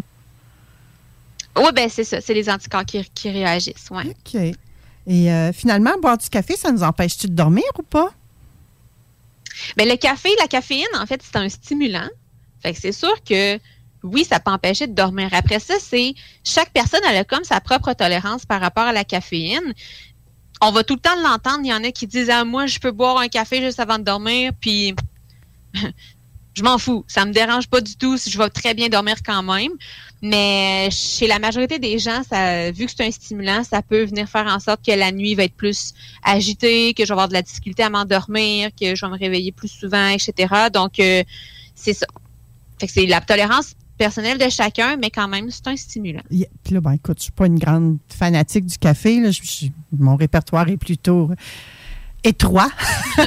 Est-ce qu'il y a une différence Ouais. entre du café décaféiné, du café mocha, du, tu sais, les différentes sortes de café? hein? Ben justement, le café décaféiné, ça le dit, ils ont enlevé la caféine. Donc, prendre un décaféiné, ben je vais enlever l'effet stimulant. Fait que si je veux dire que j- j'aime, tu sais, le goût, tu sais, l'amertume du café avant de me coucher, oui, un café décaféiné, ça, ben, ça va faire en sorte que ça m'empêchera pas de dormir. Mais d'un autre côté, si le matin je me lève puis dis, hey, j'ai vraiment besoin de me réveiller, puis je prends un café décaféiné, ben, Ça à moins qu'on rentre dans l'effet placebo, là, ben, c'est ça, là, on n'aura pas le stimulant de la caféine. Ah, l'effet placebo, c'est un autre beau dossier, ça, hein? Oh Oui, my ça, God. un J'imagine ça doit toucher les hygiénistes dentaires, ça aussi, Ça hein? touche tous les domaines. Oh my God. Isabelle, t'en avais-tu un petit dernier? Eh ben, écoute, écoute, euh, ben, je peux en faire un qui touche les dents. Ah oui? On t'écoute. On aime qu'on a ça. une hygiéniste dentaire avec nous. Ben, ça, ça serait thématique. Fait que, est-ce que manger un morceau de fromage à la fin d'un repas, ça peut aider pour la carie dentaire? Si ça l'aide, la carie dentaire, tu veux dire à contrer la Ah, ben, en fait, ça aide à prévenir. Oui, oui, c'est ça, excusez, je, je l'ai mal dit. Hein? Oui, si, Écoute, si ça peut aider. J'ai euh, envie de répondre oui parce que j'aime beaucoup le fromage puis je suis pas celle qui a fait beaucoup de caries. Est-ce que je fais un bon lien? J'en ai aucune espèce d'idée. Qu'est-ce que t'en dis, toi, Cynthia? Moi, je dis que c'est un excellent point. Là. Donc, oui, c'est plus dans le. Je sais pas si c'est l'explication que tu allais donner, Isabelle, mais euh, le fromage est un aliment qui est vraiment basique. Donc, ça va réduire l'acidité dans la bouche. Donc, oui, ça peut aider à prévenir la carie. Même que quand on mange du fromage, ça, ça frotte hein, sur les dents, ça frotte sur les, les surfaces. Donc, ça peut aider aussi à ce niveau-là à enlever euh, plus de bactéries puis à neutraliser. euh, dans, dans la salive là, l'activité bactérienne pour faire de la carie. Donc, la réponse est oui. Est-ce que notre nutritionniste est d'accord? Eh oui, j'aurais pas pu mieux expliquer. Oh! Donc, euh, c'est ça. Mais je veux quand même dire, Mm-hmm. ça ne remplace pas un bon brossage de dents. tu sais, je veux pas qu'on vienne penser que ah, j'ai plus besoin de me brosser les dents, je mange juste du fromage. Tu sais, l'explication, c'était exactement ça. Fait que, mais je m'en doute pas, là, tu sais, que, que Cynthia connaisse la, la réponse. Mais, mais oui, je veux quand même faire mon petit astérix de ne remplace pas un, un brossage de dents. C'est surtout quand euh, j'ai pas de brosse à dents à portée de main, ben tant qu'à finir un repas sur n'importe quoi, je vais le finir avec ça pour aider. Mais sinon, euh, faut se brosser les dents puis se passer à soie dentaire. OK, mais là, si je comprends bien, on parle vraiment de fromage ferme comme le cheddar et non d'un fromage mou comme le brie. Qui va coller un peu Oui, plus c'est sur les sûr dents. que le, ouais, le, le fromage, euh, les fromages fermes, ils ont plus euh, justement cet effet-là pour euh, avec euh, enlever les, les, les bactéries puis tout ça là, à cause du frottement. Fait que là, que je voyais personne aller se tartiner les dents avec du fromage cheese whiz, là. Ça marche pas.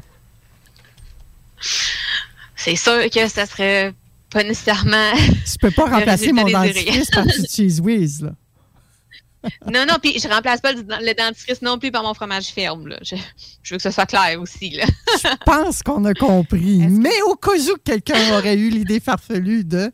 Oui, Est-ce euh, que je Cynthia? peux euh, vous poser une, une question euh, mythe aussi? Oui. Est-ce que, selon Ben vous, oui. les fruits peuvent causer de la carie? Parce que des fois, j'entends ça. Oui, mais mon enfant mange pas de bonbons, mange pas de sucreries. Il mange que des fruits, des bonnes collations. Est-ce que ça peut faire de la carie quand même? Euh, tous les aliments euh, qui contiennent du sucre, en fait, peuvent faire de la carie. Donc, euh, tout à fait. Je le sais qu'on dit, ouais, mais des fruits, c'est très nutritif, mais il faut se brosser les dents quand même après avoir mangé des fruits.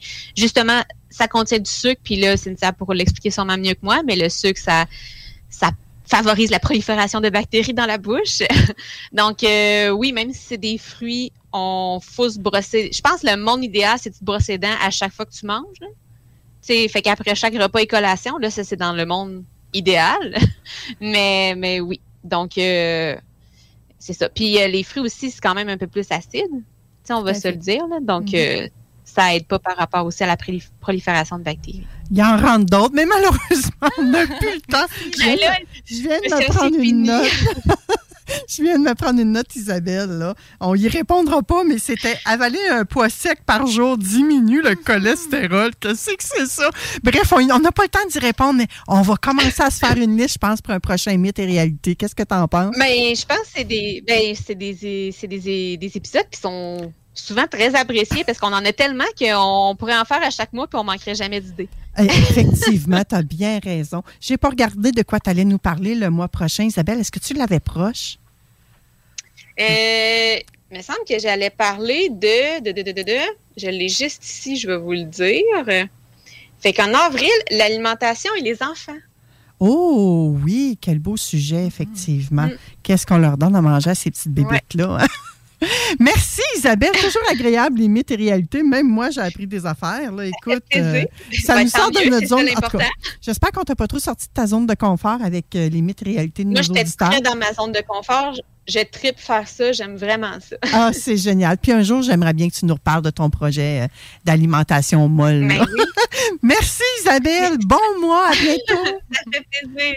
Eh ben, bon mois. Bye bye. Bye bye. Après la pause, il nous reste à parler avec Cynthia Wilcott, que vous avez déjà entendu avec des interventions hyper pertinentes. Elle va être là pour nous parler de la Fédération des hygiénistes dentaires du Québec. Et on va parler avec Éric Lantier, notre coach en intelligence genrée, qui va nous, euh, euh, nous aider à exprimer ce qu'on réprime. Restez là, ma belle gang, ça sera pas bien long. Je vais passer sur le piton, là, puis je vais vous envoyer à une pause publicitaire et on vous retrouve tout de suite après. CGMD. Ah Marcus, j'ai une petite devinette pour toi. Ah, je suis pas bon là-dedans. Pas juste des devinettes, clairement. Alors Marcus, où est-ce qu'on peut trouver des produits sans alcool, 900 variétés de bières, t'es pas obligé de lever la main Marcus, c'est une pub, 900 variétés de bières de microbrasserie, plein d'essentiels pour la maison, hein? Où on peut trouver ça à Lévis? Ah, ben là, c'est le fun, c'est facile, au dépanneur Lisette. C'est où, ça? Au 354 Avenue des Ruisseaux, Pintendre. C'est une institution à Lévis depuis 30 ans. Donc, un mot à retenir. Lisette. Dépanneur. Non, ça fait deux, ça. Que ce soit sur la rive nord ou la rive sud de Québec, quand on parle de clôture, on pense immédiatement à la famille Terrien. Pour la sécurité ou l'intimité, nous avons tous les choix de clôture pour vous servir. Mailles de chaîne, composite, verre, ornemental et nos magnifiques clôtures en bois de cèdre. Clôture Terrien se démarque avec 4.8 étoiles sur 5 et le plus grand nombre d'avis Google pour leur service professionnel. Pour un service d'installation clé en main ou pour l'achat de matériaux seulement, communiquez avec nous. Clôture Terrien, l'art de bien s'entourer. 418 473 2783 clôtureterrien.com Parce qu'il y a un avant où l'on a envie d'être écouté et conseillé. Parce qu'il y a un pendant où la chaleur humaine et l'accompagnement personnalisé prennent tout leur sens. Et parce que le après est tout aussi important pour se reconstruire, vous désirez être accueilli, compris et guidé de façon bienveillante, comme vous le feriez pour un être cher. La coopérative funéraire des deux rives, présent à chaque instant. Pizza Salvatore, surveillez pour les commandes en ligne et le take-out. La pizza commence à 4,99. La poutine dessert est à 4,99 aussi. Oubliez jamais les ailes de poulet taille. Chez Salvatore, vous allez l'adorer. La pizza fondue chinoise est encore dispo. Faut que t'ailles les trois sauces. Et oublie pas le pain à l'ail. Les vêtements Hugo Strong. Des vêtements d'ici pour les gens d'ici. 2840 boulevard Guillaume Couture, local 100 à Lévis. Électromécanicien, Canam, à Saint-Romuald, te veut et t'offre 2000 pièces dès l'embauche. Assurance, régime de retraite et les médecines, jusqu'à 32 de l'heure. Postule à superjobpourtoi.com. Vous rêvez d'une cuisine faite sur mesure pour vous? Oubliez les délais d'attente et les pénuries de matériaux. Grâce à sa grande capacité de production, Armoire PMM peut livrer et installer vos armoires de cuisine en cinq jours après la prise de mesure. On est avec euh, Mario. Dis-moi les euh, délais chez Aluminium Perron. C'est euh, toujours disponible. Aluminium Perron, fournisseur de verre pour clôture. Avec ou sans installation. Vous êtes à la recherche d'un bon show d'humour pour votre petite sortie de couple? Samedi le 22 avril, faites-vous plaisir en allant voir le jeune humoriste de 16 ans, Félix Brousseau. Tous les profits reviendront à la Société de la SLA du Québec. Une expérience unique à vivre seulement au Vieux Bureau de Poste de Lévis. Achetez votre billet sur leur site internet dès maintenant au www.vieuxbureaudeposte.com. Bar Sport Vegas. La productrice et DJ française Jenny Preston débarque au Québec pour sa première tournée québécoise.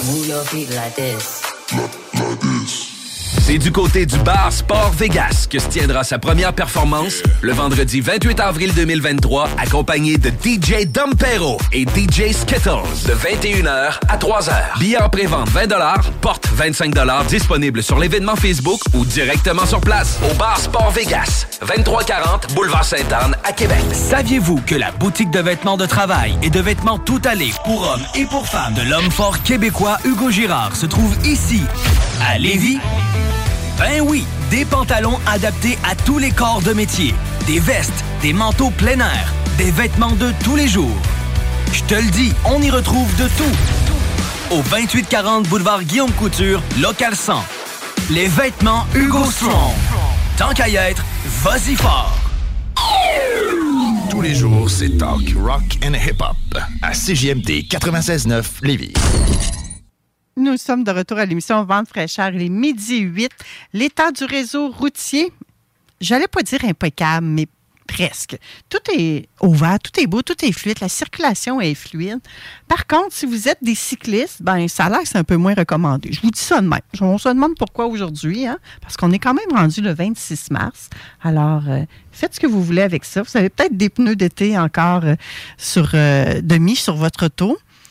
Mais la circulation est belle. C'est peut-être glissant par endroits parce que justement, il y a de la neige et c'est 0 degré ressenti, moins 5 présentement.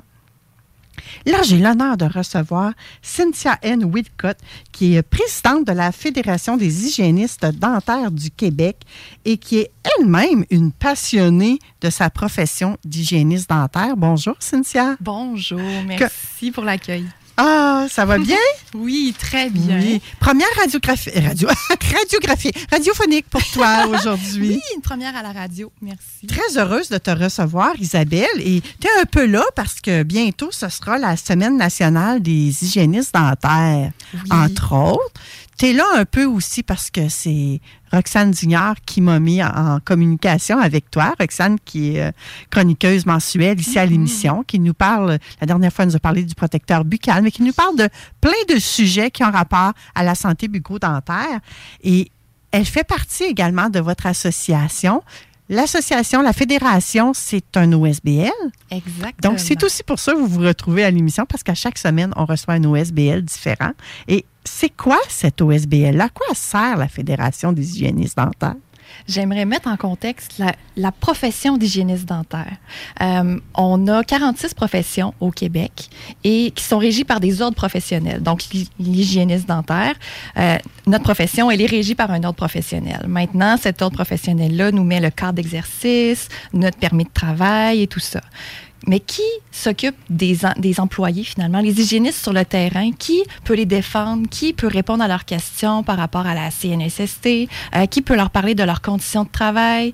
Euh, Puis ça, c'est l'association qui a ce rôle-là. C'est le rôle de la Fédération des hygiénistes dentaires du Québec. OK. Donc, vous êtes là vraiment pour venir en soutien à toutes ces hygiénistes dentaires-là, qu'ils soient indépendantes ou pas? On, veut représenter toutes les hygiénistes dentaires parce qu'on les hygiénistes dentaires, c'est tellement polyvalent, tout ce qu'on peut faire dans, dans tous les secteurs d'activité où on peut euh, évoluer. Oui, il y a euh, la pratique comme euh, Roxane Dignard euh, en pratique entrepreneuriale, hygiène indépendante. Il y a les hygiénistes dentaires qui sont en cabinet pour des dentistes aussi, qui sont employés. Il y en a qui travaillent en santé publique pour le gouvernement. Il y en a dans les hôpitaux. Il y en qui sont en enseignement, euh, en formation, euh, consultants, représentants. Bref, les hygiénistes dentaires, c'est tellement polyvalent. Euh, puis pour la fédération, en fait, on veut être la voix de ces hygiénistes-là euh, dans différentes sphères, puis répondre à leurs besoins aussi. OK. Donc, vous répondez aux besoins des, des hygiénistes. Les hygiénistes dentaires, j'imagine qu'ils ont un besoin que la profession soit reconnue, qu'elle soit promue.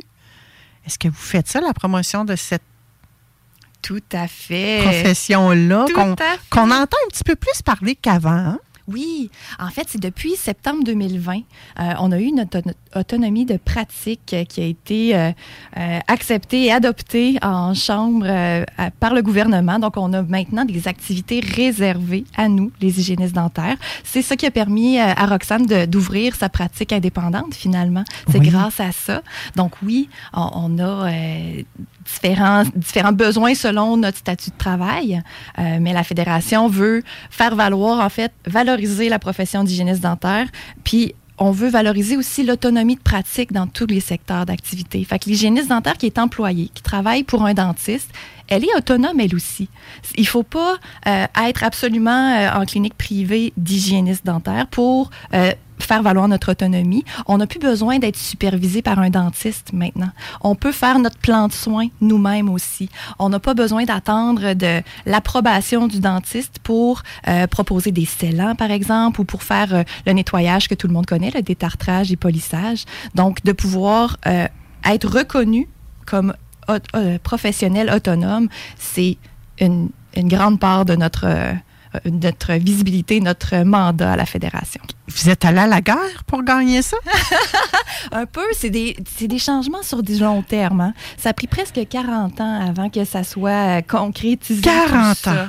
Les- je disais tantôt, euh, l'hygiène dentaire, en fait, la technique d'hygiène dentaire, euh, les premières cohortes ont sorti en 1975. Donc, notre profession, elle a un peu moins de 50 ans. Puis, euh, on a été autonome à partir de septembre 2020. Donc, vous avez vu, là, de 75 à 2020, on était sous la supervision d'un dentiste. On ne pouvait pas pratiquer sans la présence d'un dentiste. Euh, on avait un titre réservé, attention, quand même, mais on ne pouvait pas rien faire de façon autonome. Qu'est-ce que vous avez dû faire pour arriver à gagner en autonomie? Il y a eu plusieurs démarches. Euh, c'est un petit peu ça, en fait, euh, le, le départ de la fédération, euh, le, le regroupement d'hygiénistes qui, a- qui s'est levé debout puis qui a décidé de, de revendiquer, de dire haut et fort, hey, écoutez, là, on est des professionnels de première ligne, on est capable de- d'évaluer, de, de faire valoir euh, la santé des gens, ça passe par nous. Donc, euh, il y a un groupe d'hygiénistes qui a décidé de former l'association. Ça, ça a été un petit peu avant 2012. Et de fil en aiguille, de faire des représentations. Donc, aller rencontrer le gouvernement, faire valoir aux députés. Euh, à la fédération, on a aussi euh, je vais dire composé, mais écrit un mémoire. Euh, c'est un gros document, c'est fastidieux, c'est des- Écrire des- un mémoire. là, pour ceux qui ne savent pas c'est quoi, Isa- euh, pas Isabelle, mais Cynthia, est-ce que tu peux nous expliquer? C'est comme un, un travail de, de fin de session là, euh, au cégep où on doit tout résumer, là, qu'est-ce qu'on fait, qu'est-ce qu'on est capable de faire, euh, qui prouve un peu, euh, qui, qui met en évidence le fait que l'autonomie des hygiénistes dentaires pourrait amener quelque chose de bien. J'entends nos auditeurs dire Urgh, ça dû être que c'est écrire Ah ça. oui, du temps, du temps d'investir là-dedans. Oui. Puis j'aimerais juste mentionner par, en passant, on est bénévoles. C'est des bénévoles qui ont fait ça. Il n'y a pas personne qui était rémunéré pour le faire.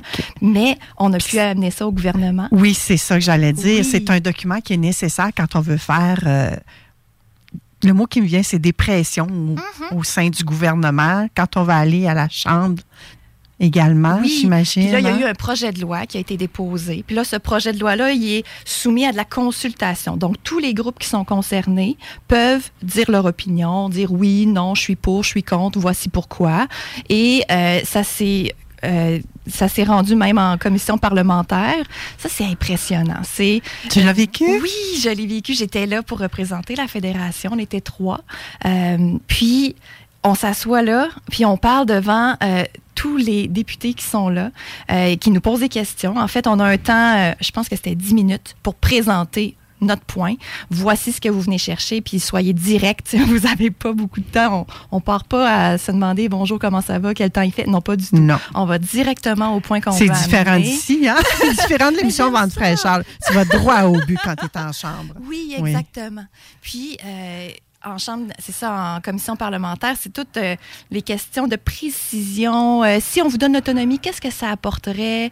Euh, puis pourquoi? Qu'est-ce que ça amènerait pour les gens aussi, pour la santé? Le, le- L'avantage qu'on a eu, c'est qu'on on ramait du même bord que notre ordre professionnel, finalement. Tout ça, c'est pour faciliter l'accès des soins bucco-dentaires à toute la population. On veut la démocratiser, finalement. Et tu devances ma question, ta barouette, Cynthia. C'est ça que je voulais savoir. Est-ce que c'est vraiment accessible à tout le monde, les soins dentaires? J'ai envie de dire de plus en plus. Certains vont peut-être dire que je suis très Ça, optimiste. ça sous-entend un nom, là. Il y a, il y a des endroits au Québec où c'est plus difficile. Il y a plusieurs barrières qui peuvent euh, décourager une personne à recevoir des soins, c'est-à-dire euh, le de se déplacer en clinique. Ça peut être le coût.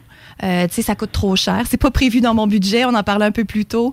Ça se peut que ça soit ça la, la barrière. Ça se Mhm. peut que ça soit je, vais dire une honte ou une gêne. Quelqu'un que ça fait très longtemps qu'il n'a pas eu de soins chez un, un dentiste ou qui n'a jamais vu son hygiéniste depuis, j'en vois là, de 10 ans, 15 ans, qui n'ont pas été chez le dentiste. Ça se peut, ça existe. Est-ce que au ceux qui sont en région éloignée, par exemple, c'est moins accessible ou c'est un mythe, ça aussi? C'est pas un mythe, ça, Ah, c'est vraiment. c'est la euh, ouais, c'est la réalité. Quand on réussit à avoir un rendez-vous, mais ça va peut-être prendre un an, un an et demi avant de pouvoir en reprendre un. Puis il y a des gens qui ont besoin de soins beaucoup plus rapprochés pour euh, maintenir la santé dans leur bouche. Donc oui, malheureusement. Mais le fait d'avoir les hygiénistes autonomes, il y en a qui ont démarré des bureaux indépendants, ça ouvre une porte de plus pour les soins préventifs, en tout cas. Je m'étais prise une note qu'il y avait peut-être un programme qui favorise l'accès aux soins de santé euh, bucco-dentaire. Il y a un programme fédéral actuellement euh, qui, est, qui vise en fait la clientèle de 12 ans et moins. Donc, euh, si vous avez des enfants de 12 ans et moins, vous pouvez euh, passer directement. Là, tu, me- tu me devances, mais en fait, sur le site, je ne sais pas exactement. Est-ce qu'on peut te, te partager oui. un site pour Oui, le oui, partager à tes auditeurs par la suite? Je pourrais faire ça. Donc, pour les enfants de 12 ans et moins, si on a un traitement chez le dentiste euh, ou chez l'hygiéniste aussi, c'est reconnu, euh, on n'a qu'à remplir le formulaire et on va recevoir une compensation financière directement. C'est via euh, Revenu Canada, en fait. C'est vraiment un programme fédéral, puis il est amené à être bonifié, ce programme-là. Donc, ça, c'est vraiment intéressant. Plus on va l'utiliser, plus on va démontrer qu'il y a un besoin également, je présume. hein. Exactement. Ça va faire son petit bonhomme de chemin, comme Oui. on dit. Est-ce qu'il y a des hygiénistes dentaires à domicile? Il y en a qui ont une pratique mobile, donc ils peuvent se déplacer à domicile ou en, je, vais, je vais dire en milieu de vie. Donc ceux qui sont en résidence pour personnes âgées, par exemple, ou euh, quelqu'un qui est alité à la maison, euh, qui voudrait recevoir des soins. Donc ça, c'est possible. Il y a des hygiénistes qui offrent ce service-là, qui arrivent avec leur équipement mobile euh, et qui peuvent s'installer directement sur place. Donc, la- le fait que vous soyez allé en commission parlementaire, ça l'a amené tout ça, je présume. Ça a ouvert des portes, ça a concrétisé l'autonomie des hygiénistes dentaires, puis ça a permis, euh, justement, je, je reprends le mot démocratiser, c'est carrément ça, d'enlever des barrières finalement, d'o- d'ouvrir euh, à d'autres possibilités pour les hygiénistes dentaires. Et là, concrètement, qu'est-ce que vous faites? Je pense que vous avez rajeuni votre site Internet aussi, hein? Oui, l'année passée, en 2022, c'était nos 10 ans. On fête nos 10 ans. 10 ans, Écoute. yeah! Donc, on a. Donc, on- vous avez le droit au programme fédéral. Oui, exact. On rentre dans les critères. Génial. Donc, on a rajeuni euh, l'image, on a changé le logo, on voulait le mettre aux couleurs de l'hygiéniste dentaire, qui est le violet, le mauve. On voulait euh, mettre de l'avant l'accompagnement, le soutien aux membres, la représentation. C'est abstrait un peu, hein, la représentation, mais c'est vraiment d'être la voix des hygiénistes dentaires, euh, de soutenir, de répondre aux questions, de guider vers la bonne, euh, bonne ressource, finalement.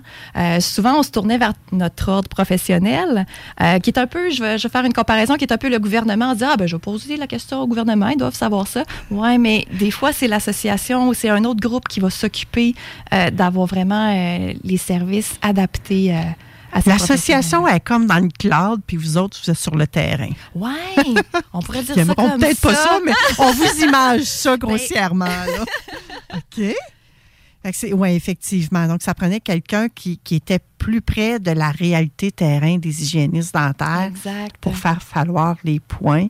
Puis, euh, Puis on est consulté par rapport à ça. Il y a euh, des, euh, comme exemple, dernièrement, il y a eu une consultation pour renouveler ou mettre à jour le programme technique d'hygiène dentaire au cégep. Ce programme-là est là depuis plusieurs années, mais là, avec l'autonomie de pratique, il faut qu'il ajuste certaines choses qui sont montrées aux hygiénistes finissantes. On, on s'entend qu'une hygiéniste qui sort de l'école maintenant n'a pas la même formation que moi j'ai reçue il y a 18 ans, par Hmm. exemple. Euh, puis il faut qu'elle ait eu un, un peu, euh, un peu beaucoup, euh, tu sais, la, la situation terrain, la réalité d'une autonome, qu'est-ce que ça implique, euh, toutes les démarches que Roxane Dignard a fait, ben ça serait bien d'avoir déjà un petit bagage en sortant de l'école en technique d'hygiène dentaire finalement. Donc d'avoir toutes les portes ouvertes possibles pour pouvoir euh, justement profiter de son autonomie euh, pleinement. Puis la fédération a été invitée à ces consultations-là pour donner justement le point de vue, euh, qu'est-ce qui se passe sur le terrain, c'est quoi le salaire d'une hygiéniste, qu'est-ce que ça représente, c'est quoi les besoins. Déjà de pouvoir échanger avec eux, de leur de pouvoir participer à ce genre d'échange-là, ça c'est super intéressant. ben, parlons-en des conditions salariales. Ça ressemble à quoi? C'est c'est-tu équitable? Ça ne l'est-tu pas? Y a-tu des revendications encore à faire de ce côté-là? Parce que c'est- généralement des femmes qui sont hygiénistes dentaires. Peut-être qu'encore là, je généralise, mais euh, c'est un mythe, une Euh, réalité. non, une réalité. On est à 98% des femmes dans le domaine de l'hygiène dentaire. Donc oui, donc bonjour messieurs hygiénistes dentaires, mais la Vous êtes les majorité, bienvenus, euh, ça a l'air, si vous voulez Ah, apprendre oui. la technique. Là. Mais c'est vrai que c'est une profession qui est majoritairement féminine. Euh, donc, pour dire l'équité, on, on fait présentement une étude salariale. On est en train de faire l'analyse de ces données-là euh, à la fédération. Puis, c'est difficile de justement vérifier l'équité salariale parce qu'il n'y a pas beaucoup d'hommes qui ont répondu au sondage. Euh, on imagine Ah. que oui. Euh, quoique, c'est quand même facile pour un employeur de, je vais dire, valoriser davantage un homme qui partira pas en congé de maternité trois fois parce qu'il va, il va fonder une famille ou euh, vous voyez un petit peu le, le- le genre de situations qui peuvent être reprochées aux. Ouais, j'ai l'impression que les dentistes sont des hommes et que les hygiénistes sont des femmes. Bon, est-ce que j'ai totalement raison? Je le sais pas. On sait qu'il y a plus d'hygiénistes féminines. Pour les dentistes, je pense que c'est assez partagé. Ça a déjà été le cas dans le passé. Euh, puis dans le temps où on était sous, sous la supervision peut-être. Mais il y a beaucoup de femmes dentistes maintenant. Vraiment, sur le terrain, on en voit beaucoup. Euh, donc ça, ça, je pense que c'est plus un mythe. je peux pas. On, parle d'hommes-femmes, puis de carrière. Je, je peux pas passer sous silence votre vidéo que vous avez fait, qu'on a vu euh, dans les publicités où euh, il y a un gars et une fille qui sont à la table, qui sont en date, quoi. Et euh, l'hygiéniste dentaire, je me souviens pas, je pense qu'ils parlent de leur passion, mais là, l'hygiéniste dentaire a fait. Excusez, peut-être que vous m'aimerez pas, je vous le dis à l'avance, Madame Cynthia. Elle fait un vomi verbal de tout ce qu'une hygiéniste dentaire peut faire parce que c'est ça sa passion. Ah, C'est- Chose qu'on retrouve régulièrement quand on va en date, là. Hein? C'était très, très véridique. Eh, Est-ce que. Pourquoi vous êtes venu à choisir une publicité comme ça? Ça, c'est une, une initiative de l'Ordre des hygiénistes dentaires du Québec. C'est pas la Fédération. OK. Fait que, tu vois, c'est le genre Je de, pensais de que c'était nuance. vous autres. Non, c'est pas nous. C'est notre ordre professionnel qui a fait cette, euh, publicité-là pour justement faire connaître cette autonomie de, prof- de professionnel-là, l'évaluation bucco-dentaire. Est-ce que quelqu'un savait qu'une hygiéniste dentaire faisait ça? Ben non, elle fait juste me nettoyer les dents, puis le dentiste vient vérifier après. Euh, non, non, non, c'est pas ça qui se passe. L'autre chose, euh, le, le momentum aussi, ça a passé en chambre, puis ça a été adopté en septembre 2020. On s'entend-tu qu'il y avait autre chose dans les médias en septembre 2020 qui ont comme euh, pris la place un petit Oui, parce peu que ça a été publié plus tard que ça, il me semble. Ça a été publié là, mais il y avait Là, comme le début de la pandémie, il y avait plein de choses qui se passaient. il y Ouais. avait- Fait que l'autonomie des hygiénistes est, elle n'est pas arrivée en grande trompe dans les médias. Euh, Puis là, il y a de plus en plus d'hygiénistes entrepreneurs qui ont ouvert leur pratique, euh, qui veulent faire valoir justement leur autonomie, puis en parler. Euh, nous, on va être plus dans les publicités euh, papier, je dirais. Notre dernière pub qu'on a fait, c'est sur euh, dans le journal Le Bel Âge. On a mis un tiers de page là, sur l'autonomie des hygiénistes. On peut prendre soin de votre, de, de votre sourire. Euh, Donc, les hygiénistes sont- dentaires sont là. Et on met un lien vers le répertoire des hygiénistes qui est disponible sur notre site web. Là, encore là, j'ai envie de dire, pourquoi axer la publicité sur le bel âge? Le bel âge, c'est quoi? Ça doit être 50 ans et plus, Mhm. ça? Tout à fait. Parce que, euh, oui, il y, a les, il y a les jeunes qui sont très euh, ciblés dans les soins bucco-dentaires, Oui. mais les personnes âgées, ou, ah, là, je m'excuse, personnes âgées, mais Oui. les personnes euh, D'âge mûr. d'âge mûr, ah, merci. Je vais pas me mettre un D'expérience. Non, non, c'est ça. On parle pas d'âgisme ici, là. souvent, ils vont, euh, vont payer des soins pour leurs enfants, ils vont s'oublier un peu, euh, ils vont avoir moins de sous peut-être pour euh, aller chez le dentiste ou aller chez l'hygiéniste pour avoir des soins qui sont plus récurrents. Euh, peut-être que c'est eux qui ont ah j'ai pas mal, ça va bien, je me brosse les dents, je, sens rien de toute façon, je suis correct. Cette Vous clientèle avez senti qu'il y avait un besoin chez ces personnes-là. ces soins-là, exactement. Puis le programme fédéral va viser cette clientèle dans la deuxième étape là, du, de l'implantation du programme. Donc, les personnes âgées, on l'a vu beaucoup pendant la pandémie, euh, manquaient de ressources, manquaient de soins. La santé bucco-dentaire a tellement un lien important avec la santé générale qu'on ne pouvait pas passer à côté de ça. Qu'est-ce qui va arriver pour la population qui, à mon avis, est la plus, la plus nombreuse, celle des 13, 49 ans, disons? Pour eux. En fait, oui, est-ce qu'il va y avoir quelque chose, un programme quelconque? Éventuellement, on souhaite aussi. Là, ce qu'on se rend compte, en fait, quand on fait des démarches auprès du gouvernement ou dans, pour faire valoir des programmes comme ça, on, ça passe mieux quand on fait, on, on cible une clientèle. Euh, donc là, on cible les plus, je vais dire plus vulnérables, les plus à risque, euh, ceux qui ont des besoins plus particuliers, puis on peut l'étendre tranquillement. Si on vise tout au complet, on rate notre coup souvent, puis on, on passe à côté de quelque chose. Donc, OK, c'est la on raison va- pour laquelle vous segmentez un Exactement, peu tout oui. ça. OK. Fait que là, il y en a qui ont l'impression d'être les petits oubliés. là.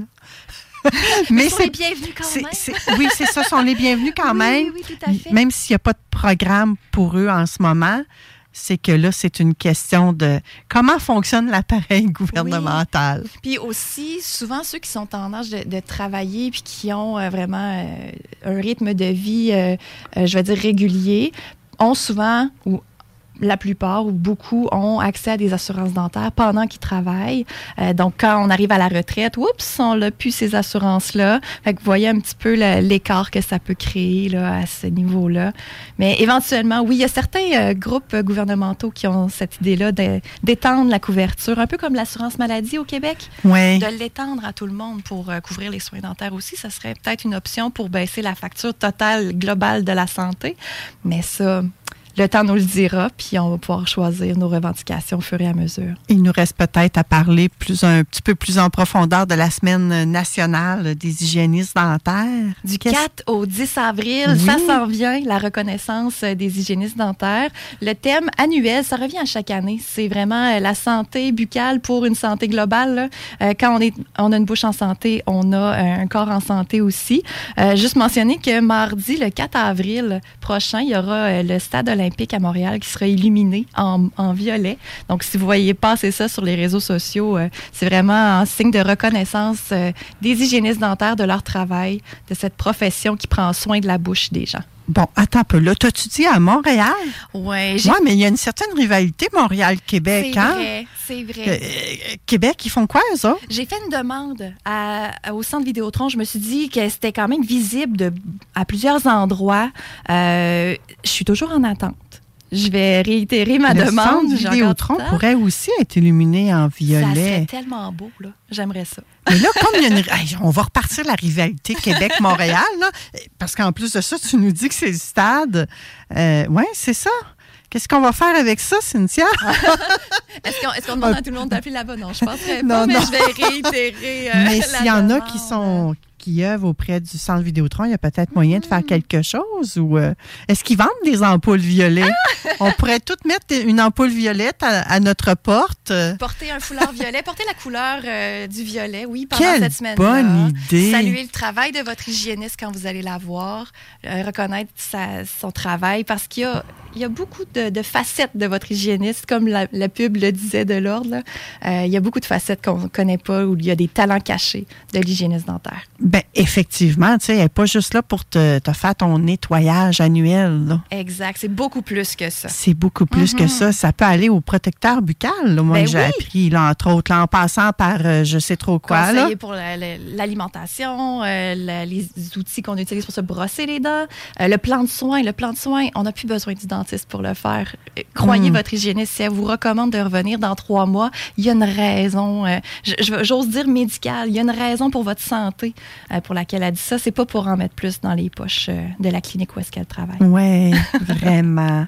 Eh bien, moi, je suis bien contente d'en avoir appris plus euh, sur la Fédération des hygiénistes dentaires du Québec et que tu nous aies un peu démystifié, vous autres, par rapport à l'association. là. À euh, l'ordre des dent- oui, l'ordre des hygiénistes dentaires, oui, tout à fait. Oui, vraiment.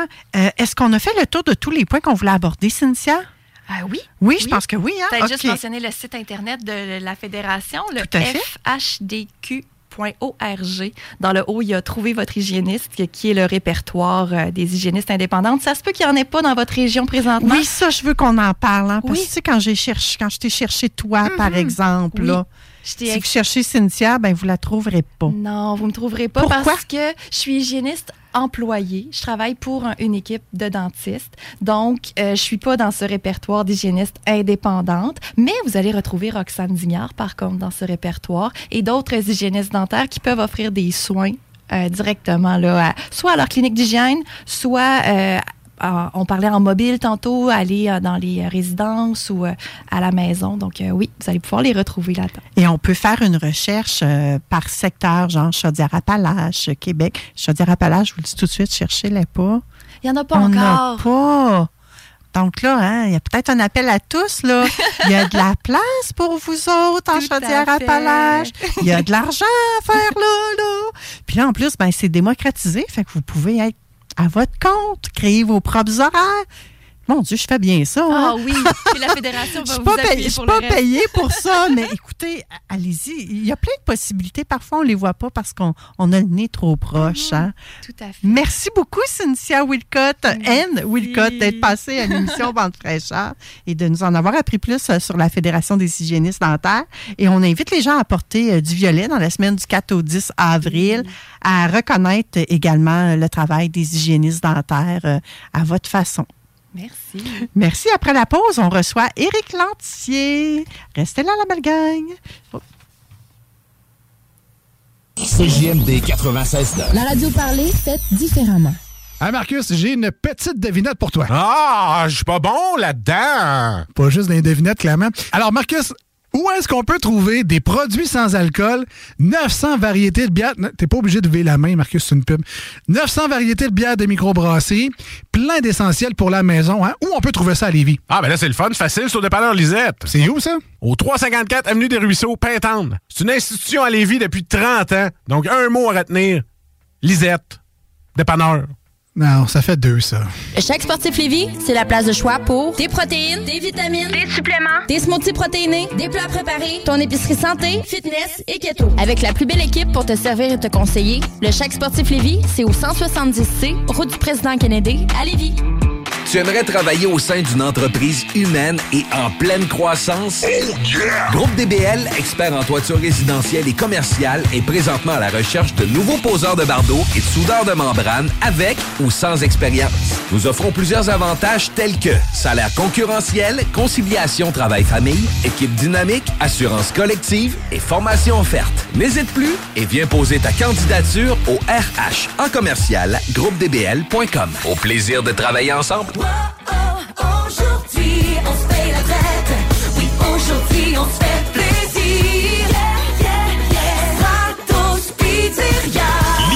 À sa fin chez Stratos Pizzeria. On amène encore plus de bonheur dans votre vie parce qu'en mars, vous obtenez une pizza large all dress ou pepperoni et une grosse frite en plus de 2 litres de Pepsi pour 38,99 À vous d'en profiter.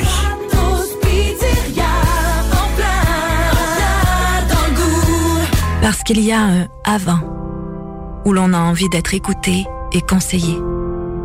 Parce qu'il y a un pendant où la chaleur humaine et l'accompagnement personnalisé prennent tout leur sens. Et parce que le après est tout aussi important pour se reconstruire, vous désirez être accueilli, compris et guidé de façon bienveillante, comme vous le feriez pour un être cher. La coopérative funéraire des deux rives, présent à chaque instant. Léopold Bouchard, le meilleur service de la région de Québec pour se procurer robinetterie, vanité, douche, baignoire. Tout pour la salle de bain ultime. Mais c'est pas tout. Faites-vous aussi guider par nos conseillers de façon personnalisée pour votre peinture, céramique et couvre-plancher. Léopold, votre magasin pour rénover à votre façon à Lévis avec l'aide appropriée. LéopoldBouchard.com. Venez nous rencontrer, Cointagnata et 4e rue. Pizza Salvatore. Surveillez pour les commandes en ligne et le take-out. La pizza commence à 4,99. La poutine dessert est à 4,99 aussi. Oubliez jamais les ailes de poulet taille. Chez Salvatore. Vous allez l'adorer. La pizza fondue chinoise est encore dispo. Faut que t'ailles les trois sauces. Et oublie pas le pain à l'ail. Portes et fenêtres entreprise spécialisée dans l'installation de portes et fenêtres résidentielles et commerciales, est à la recherche d'un aide installateur à Lévis. Salaire selon expérience ou formation sur place. Doit être en bonne forme physique et capable de lever des charges. Appelle Stéphane au 418-520-3871. Portes et. Imagine ton ado qui réussit à l'école. C'est possible avec Trajectoire Emploi. Prends rendez-vous au trajectoireemploi.com. Salut, c'est Steph. Pour que je vous le dise, je suis en amour. Je suis totalement tombé sous le charme de mon Jeep Wrangler. Il est beau, il est fort, il me fait penser à, à moi. On en a plusieurs en inventaire pour livraison immédiate. Par exemple, le Wrangler Sport 2 portes en location 24 mois est à 83 par semaine avec un comptant de 1995 Si tu veux les meilleurs, perds pas ton temps ailleurs. Va-t'en direct chez Levi Chrysler. Tu veux de l'extra cash dans ta vie? Bingo! Tous les dimanches 15h, plus de 40 points de vente dans la région. Le bingo le plus fou du monde! Nous sommes de retour à l'émission Vente fraîcheur. Il est midi 37 et nous allons voir si notre coach en intelligence genre est préféré nous entend bien. On l'entend. Mais qu'est-ce qui te fait rigoler comme ça ce matin, mon cher? Ah, mais c'est toi! C'est toi, Manon! Ah oui? Oui. T'aimes ça hein, quand je te dis que tu es notre coach en intelligence genrée préféré? Ah, ça me fait du bien. On aime ça. Écoute, j'entends tellement parler de tes chroniques, euh, Mm. Euh, c'est rendu une inside joke. Là. Euh, euh, je pourrais même dire ça à Roxane que c'est notre hygiéniste dentaire préférée. Elle est presque la seule. Mais toi aussi, un coach en intelligence genrée, là, ça court pas les rues, hein? Non, euh, surtout pas dans le milieu francophone. Il y en a plus dans le milieu anglophone, mais dans le milieu francophone, c'est plus rare. Ouais. Et euh, tu nous arrives avec des sujets tout le temps. Moi, je me dis, mon Dieu, où est-ce qu'il va m'emmener encore aujourd'hui? Exprimer ce que je réprime. Ouais, ouais, Ben, ouais, ouais, ouais. des fois de même, j'ai un petit peu peur de. Tu sais, je me dis, Hmm, ça va-tu Mhm. faire mal ou pas, ce matin, ce qu'on va entendre ici, là? Ben, justement, c'est une façon de repérer ce qui fait mal pour que ça ne fasse plus mal. hein. C'est un peu comme quelqu'un qui va chez le dentiste, hein, il a mal aux dents, ben, peut-être c'est un traitement de canal, peut-être c'est un plombage, peut-être il y a une opération qui doit être faite pour que la douleur cesse. Et c'est un peu ça que je veux apporter. Hmm. Et j'aimerais amener une précision, Manon. Oui, tu veux te faire aimer par Cynthia, là? non, c'est pas ça ta précision, OK. Non, non, non. Mais je serais surpris qu'elle ait une dent contre moi, là, mais ça, c'est clair. Mais ce que je vais partager, c'est un angle qui est à la source de certains conflits. Ça ne veut pas dire que ce que je vais partager aujourd'hui, ça s'applique à toutes les sauces. C'est une façon de régler une tension relationnelle. Et il y en a d'autres façons, mais aujourd'hui, on, on s'arrête sur celle-là. OK? OK. Et tu nous amènes dans quel angle, toi, là? là? L'e- l'effet miroir, hein, ce que j'exprime, c'est ce que mon partenaire réprime ou ma partenaire. Ça peut s'appliquer dans les deux cas, OK? Alors, je ne passerai pas toujours un ou l'autre là, pour juste pour pas que ça alourdisse là, le, Ouais. le narratif. Oui. J'ai souvent parlé de l'effet miroir. Fait que probablement que tu vas nous l'apporter d'un autre angle. Et Mhm. j'aime vraiment ça parce que ça va permettre à encore plus d'auditeurs de comprendre ce qu'est ce, ce phénomène de l'effet miroir. Mhm. Mhm. J'aime ça, Eric, vas-y. Ben oui, parce que et, et l'effet miroir explique pourquoi certaines femmes vont réagir d'une manière plus excessive avec leur partenaire qu'avec n'importe quelle autre personne. Par exemple, une femme euh, va dire Mais comment ça se fait qu'avec mon conjoint, mon partenaire, en bon québécois, je pogne les nerfs, puis quand je partage les mêmes choses avec une femme, une amie ou euh, mon frère, ça, ça se vit pas de la même, la même façon. Ben voyons, Eric, c'est quoi cette affaire-là d'être sur le dos des femmes un matin? Là, là, là, on est deux en studio, là, tu le savais pas, hein? Cynthia, Oui. on se laissera pas faire, hein? Ouais. Ouais, mais la- l'affaire ici, c'est justement quand les femmes réagissent excessivement, souvent c'est de la faute des hommes. Souvent, pas toujours. Je dis souvent. Parce que souvent, notre partenaire va exprimer ce que je veux calmer ou étouffer ce qui est en moi. Par exemple, si je suis un homme, puis j'ai appris, ben, ça fait efféminé de pleurer, de verser une larme, ça fait trop sensible. Ben, quand quelque chose va me toucher, je vais avoir développé ce mécanisme-là de retenir cette émotion-là, de l'étouffer, de la calmer. Et même à un moment donné, je peux devenir tellement déconnecté qu'il n'y a plus rien qui m'atteint, il n'y a plus rien qui me rend sensible, il n'y a plus rien qui me fait pleurer. Et moi, j'ai vécu cette séquence-là, moi, spécialement dans, ma première relation, quand j'étais marié avec Carole. Euh, écoute, elle me disait, comment ça se fait que t'es es si froid, t'es si glacial? On dirait que je peux pas toucher tes émotions. J'avais appris justement à bien les gérer, les contrôler, à être stoïque, me laisser atteindre par rien, mais je devenais plus un humain. T'avais Et- appris à tout cacher ça, à camoufler ça, là? Ah ben oui, ben oui, parce que pour moi, c'était une forme de virilité. C'était comme, pour moi, je devenais un vrai homme. Parce que j'ai toujours eu un côté artistique. Puis moi, je me disais, être artiste, c'est pas être un vrai homme. Un vrai homme, c'est un, c'est un gars de construction. C'est un gars qui sait faire de la rénovation. Alors que moi, je, je suis zéro là-dedans. Un vrai homme, écoute CGMD 96.9. Ben oui, ça c'est sûr. Mais plus un homme va réprimer, plus sa femme va être intense, plus sa conjointe va être intense. Par exemple, si je perds un contrat, puis je veux pas que ma conjointe s'énerve, ben qu'est-ce qui arrive? Ben, je vais lui faire croire que ça va bien aller, puis qu'elle doit pas s'inquiéter. Et plus je vais être calme, plus ça va l'insécuriser. Pourquoi? Parce qu'elle va se dire, ben, c'est pas normal d'être calme dans les situations. Tu devrais t'énerver. Alors, plus je suis détaché, plus je l'insécurise. Et c'est là qu'elle va commencer à poser des questions. Mais pourquoi t'as pas fait ça? Puis qu'est-ce que tu fais? Puis comment ça se fait que tu es si calme? C'est pas normal. Tu devrais faire ça. Puis là, à un moment donné, ça nous gosse parce qu'on se dit, attends une minute, là. Fais-moi confiance, ça va bien aller. Non, parce que les faits ne démontrent pas ça. Plutôt, ça serait mieux de dire, c'est vrai que c'est inquiétant. OK? Mais regarde bien, voici mon plan de match. Voici ce que je veux faire. Je sais c'est inquiétant, mais je vais me retrousser les manches. Oui, moi aussi, je suis d'accord avec toi. Ça va nous amener peut-être à serrer la ceinture pour les prochains mois. Mais, tu sais, toi, qu'est-ce que tu ferais si tu étais dans ma situation? D'aller chercher notre partenaire comme un allié plutôt que de lui faire croire que c'est pas si pire que ça. J'aime ça. Mm. Et, et c'est pour ça que plus je refoule, plus j'amène ma partenaire en situation de résistance.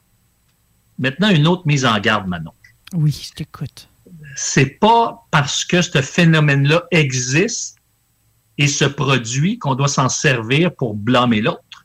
Parce que si je pogne les nerfs, je peux dire, ah ben c'est ça, c'est à cause que tu refoules, c'est à cause que tu réprimes. C'est- faut pas aller là, faut pas aller là.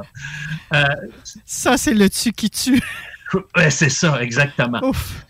Alors, moi, ce que j'aime, là, l'idéal, c'est toujours en dehors des temps de conflit, comme là, les auditeurs sont peut-être en train de se préparer, les auditrices se préparer à dîner, tout ça, ils écoutent ça, sont toutes relax, ils ont sorti un verre de vino, une bonne bière bien frette.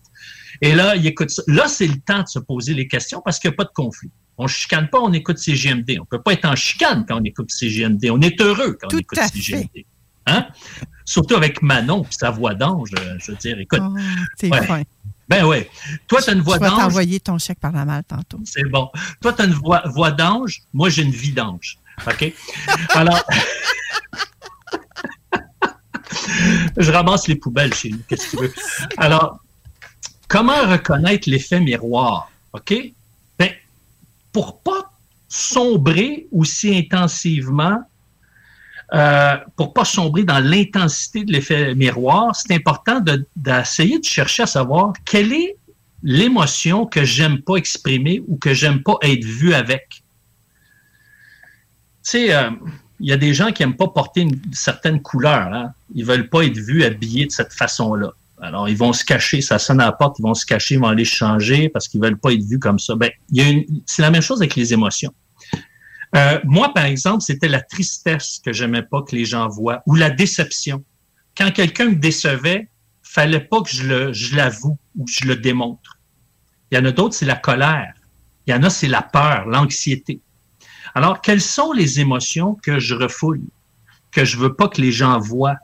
Parce que pour moi, c'est un signe de faiblesse, c'est un manque de maîtrise, euh, c'est un manque de maturité.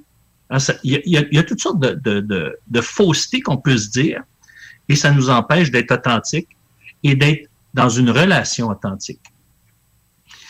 Un autre indicateur, qu'est-ce qui mérite quand l'autre exprime ses émotions? Comment ça se fait qu'elle, elle peut se permettre euh, d'être triste, puis moi, je peux pas me le permettre? Pourquoi ça me dérange qu'elle se permet d'être triste? Pourquoi ça me dérange qu'elle se permet d'exprimer sa frustration? Ça, c'est des indicateurs qui vont faire en sorte que ça va inévitablement créer une tension parce que si moi, je dis que c'est pas bon, ben quand l'autre l'exprime, c'est pas bon. Donc, dans ton exemple, Éric, c'est l'homme qui doit se poser ces questions-là? Les deux, parce que comme j'ai dit au début, je, je vais, je vais donner comme, euh, comme tableau euh, un homme qui réprime puis une femme qui réagit à cette répression-là. Mais l'inverse est aussi vrai. C'est juste que je veux pas toujours sauter homme-femme, homme-femme, homme-femme. Ça, ça- s'applique aux deux. Parfait. ça s'applique aux deux, oui, e- effectivement. Maintenant, quand je suis capable d'accueillir l'émotion de ma partenaire, à ce moment-là, c'est un indicateur que je suis à l'aise avec cette émotion-là. Avant, quand Carole était triste, ça me dérangeait, c'était inconfortable. Je voulais la réparer, je voulais lui donner des solutions le plus vite possible pour qu'elle sorte de sa tristesse. J'aimais pas ça. Pourquoi? Parce que moi, je réprimais, je refoulais la tristesse. Je voulais pas, moi, être pris avec la tristesse. Donc, c'est, c'est quelque chose que je voulais bannir de moi. Donc, je cherchais à le bannir chez elle. Et, et c'est pour ça que euh, je, dois, apprendre à identifier les émotions qui me dérangent et apprendre à les assumer. Parce que qu'est-ce que cette émotion-là me fait vivre? Et écoute bien ça, Manon. Qu'est-ce que cette émotion-là ne fait pas vivre à mon partenaire ou ma partenaire? Parce que si je suis triste, ça peut faire vivre de la tristesse ou de l'empathie chez ma partenaire. Mais si je réprime ma tristesse, qu'est-ce que ça l'empêche de vivre? Ou si, par exemple, je réprime ma peur, est-ce que ça m'empêche de vivre une véritable sérénité? Tu sais, il y a ce que ça me fait vivre, mais qu'est-ce que ça ne me fait pas vivre? J'aime ça que tu nous amènes à penser aux deux côtés. Mhm. Autant chez moi que chez l'autre. Parce que souvent, la peur de la peur, c'est une absence de sérénité. Puis ce que je recherche, dans le fond, c'est la sérénité. C'est pour ça que j'ai peur de ma peur. Mais plutôt qu'assumer ma peur pour éventuellement vivre la sérénité, j'essaie de court-circuiter ma peur, mais je vis, je vis pas plus de sérénité au bout de la ligne. Mais non, on l'enfouit. On l'enfouit, notre sérénité, quand on ne fait pas face à ce qu'on vit. Et c'est ça. Donc, quel est l'antipode de ce que je refoule? Parce que c'est dans le fond ce que je recherche, mais, mais d'une mauvaise façon, par une mauvaise piste. Et c'est pour ça que c'est important. Le dernier point que je veux apporter, c'est d'exercer un processus de restauration. Qu'est-ce que c'est ça? Ben, c'est comme restaurer un meuble, ça, là? là? restaurer son cœur, son âme, restaurer ses émotions. J'identifie, idéalement par écrit. Je sais que c'est pas tout le monde qui sont à l'aise avec ça, parce que le fait d'écrire, c'est une nouvelle façon d'articuler ce que parfois à l'oral, je vais oublier ou je vais échapper. Parce que ma main va m'amener à réagir différemment. Et identifier par écrit, ben, ça peut se faire verbalement. Vous pouvez vous enregistrer pour que vous donnez comme un élan. C'est- différents moyens que je donne. Peu importe le moyen, l'objectif, c'est d'identifier et exprimer ce qui nous met en colère, ce qui génère de la tristesse, de la peur, de la déception ou une autre émotion. Et euh, pardonner les personnes qui produisent ça chez vous. Par exemple, vous avez vécu une instance de colère et là, vous, vous partagez à vous-même ce que ça vous a fait, cette colère-là. Et souvent, au travers de la colère, il y a d'autres émotions qui se collent. De la peur, de la tristesse, de la déception ou autre. Et là, vous les exprimez, ces émotions-là, qui sont sous-jacentes à la colère ou la frustration. Et une fois que c'est fait, vous pardonnez la personne pour la blessure ou la douleur que ça vous a causé. Et là, vous vous mettez à écrire ce que vous souhaiteriez qu'elle vous réponde après avoir pris conscience de vous avoir blessé ou mis à l'envers. Parce que c'est dans le non-dit souvent que, puisque c'est non-dit, c'est pas clair, c'est pas identifié et on reste embrouillé. Mais quand on l'exprime dans le fond, là, ce que j'aurais eu besoin, c'est qu'elle me rassure. Ce que j'aurais eu besoin, c'est de dire, je suis avec toi là-dedans. Alors, c'est plus facile après de dire, sais-tu quoi, on s'est chicané, mais dans le fond, là, ce que j'avais besoin d'entendre de toi, c'est ça. Alors, le calme revient et je peux exprimer avec plus de clarté, de lucidité, de clairvoyance, parce que je le vois plus clairement. Je l'exprime av- avec plus de clarté, mon réel besoin, que tout était camouflé en dessous de mes plures d'oignons. Hmm. Est-ce que ça fait du sens, ça, Manon? Moi, je trouve que oui, que ça fait du sens. Je mettrais moi aussi un bémol. Vas-y, j'aime ça. je ne sais pas si tu vas aimer ça. Dans un contexte, on entend beaucoup parler de violence conjugale par le Ah. temps qui court. Dans un contexte de violence conjugale, Eric, est-ce que ça Hmm. s'applique, cette méthode-là? Oui, ça s'applique dans le sens que si je prends un, un- un- un papier et un crayon, dire OK, il y a de la violence, donc ça me fait mal. Et peut-être je suis en colère contre moi-même parce que j'ai laissé ça s'intégrer. Tu sais, c'est comme euh, moi, quand quelqu'un me parle mal, va me dire des, choses méchantes, je l'arrête tout de suite. Je dis non, non, tu peux pas me parler comme ça. On ne me parle pas comme ça. Je laisse pas escalader ou je laisse pas, je lui donne pas la permission de me dénigrer ou de me mépriser. Parce que ça va être quoi après? Tu comprends? Fait que des fois, on peut être en colère de pas avoir mis son pied à terre, d'avoir laissé passer. Et, et- évidemment, il y a une peur. S'il y a de la violence conjugale, il y a une peur. J'identifie ma peur. Il y a de la tristesse parce qu'on on souhaite jamais qu'on en arrive là. On veut l'harmonie. Il y a de la déception parce qu'on on espère toujours mieux. Donc, oui, ça s'applique dans le cas de la violence conjugale. Et c'est là, je dis, OK, maintenant, je peux pardonner mon agresseur, puis je peux, je peux manifester ce que j'aurais souhaité que la personne prenne conscience parce qu'elle elle m'a fait mal, mais ça ne veut pas dire que je vais reprendre avec cette personne-là, spécialement si la personne ne change pas ou s'il n'y a pas une, une repentance, un changement d'optique. Oui, c'est ça, parce que dans les contextes de violence, euh, j'avais dire, il y en a qui sont extrêmes, là. Puis c'est- Mhm.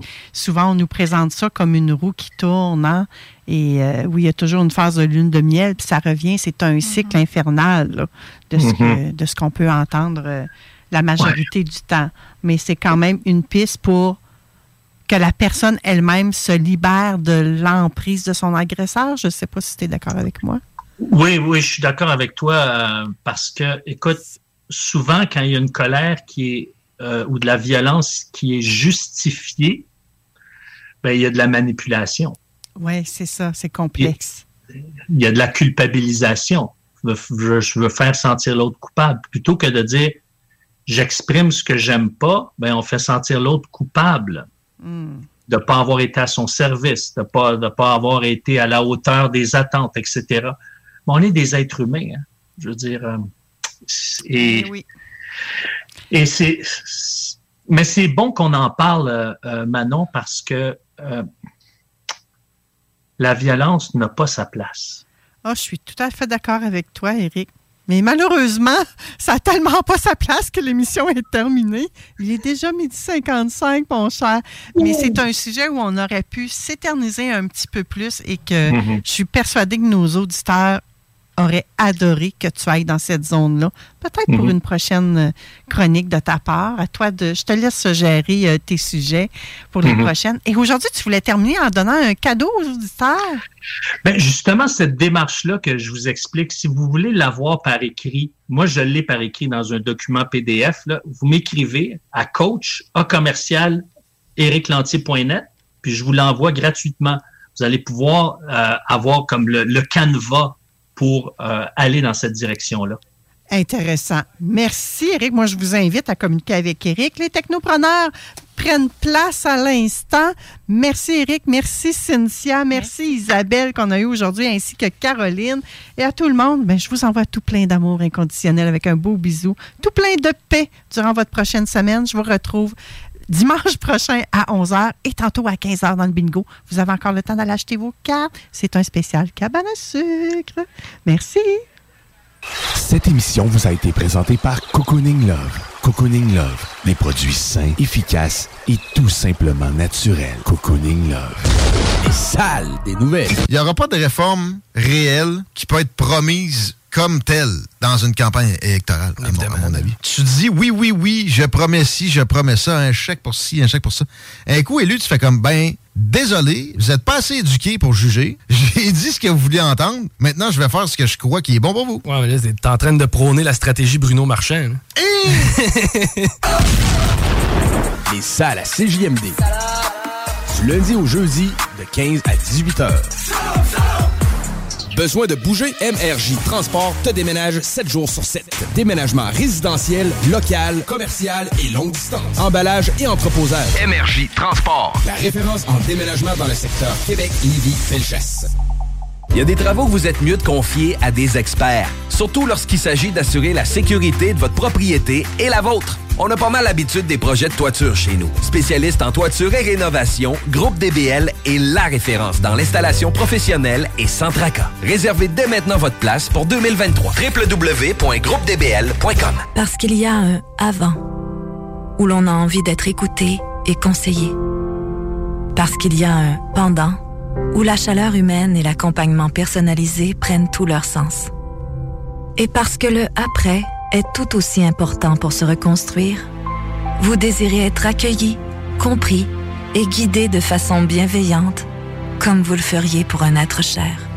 La coopérative funéraire des deux rives, présent à chaque instant.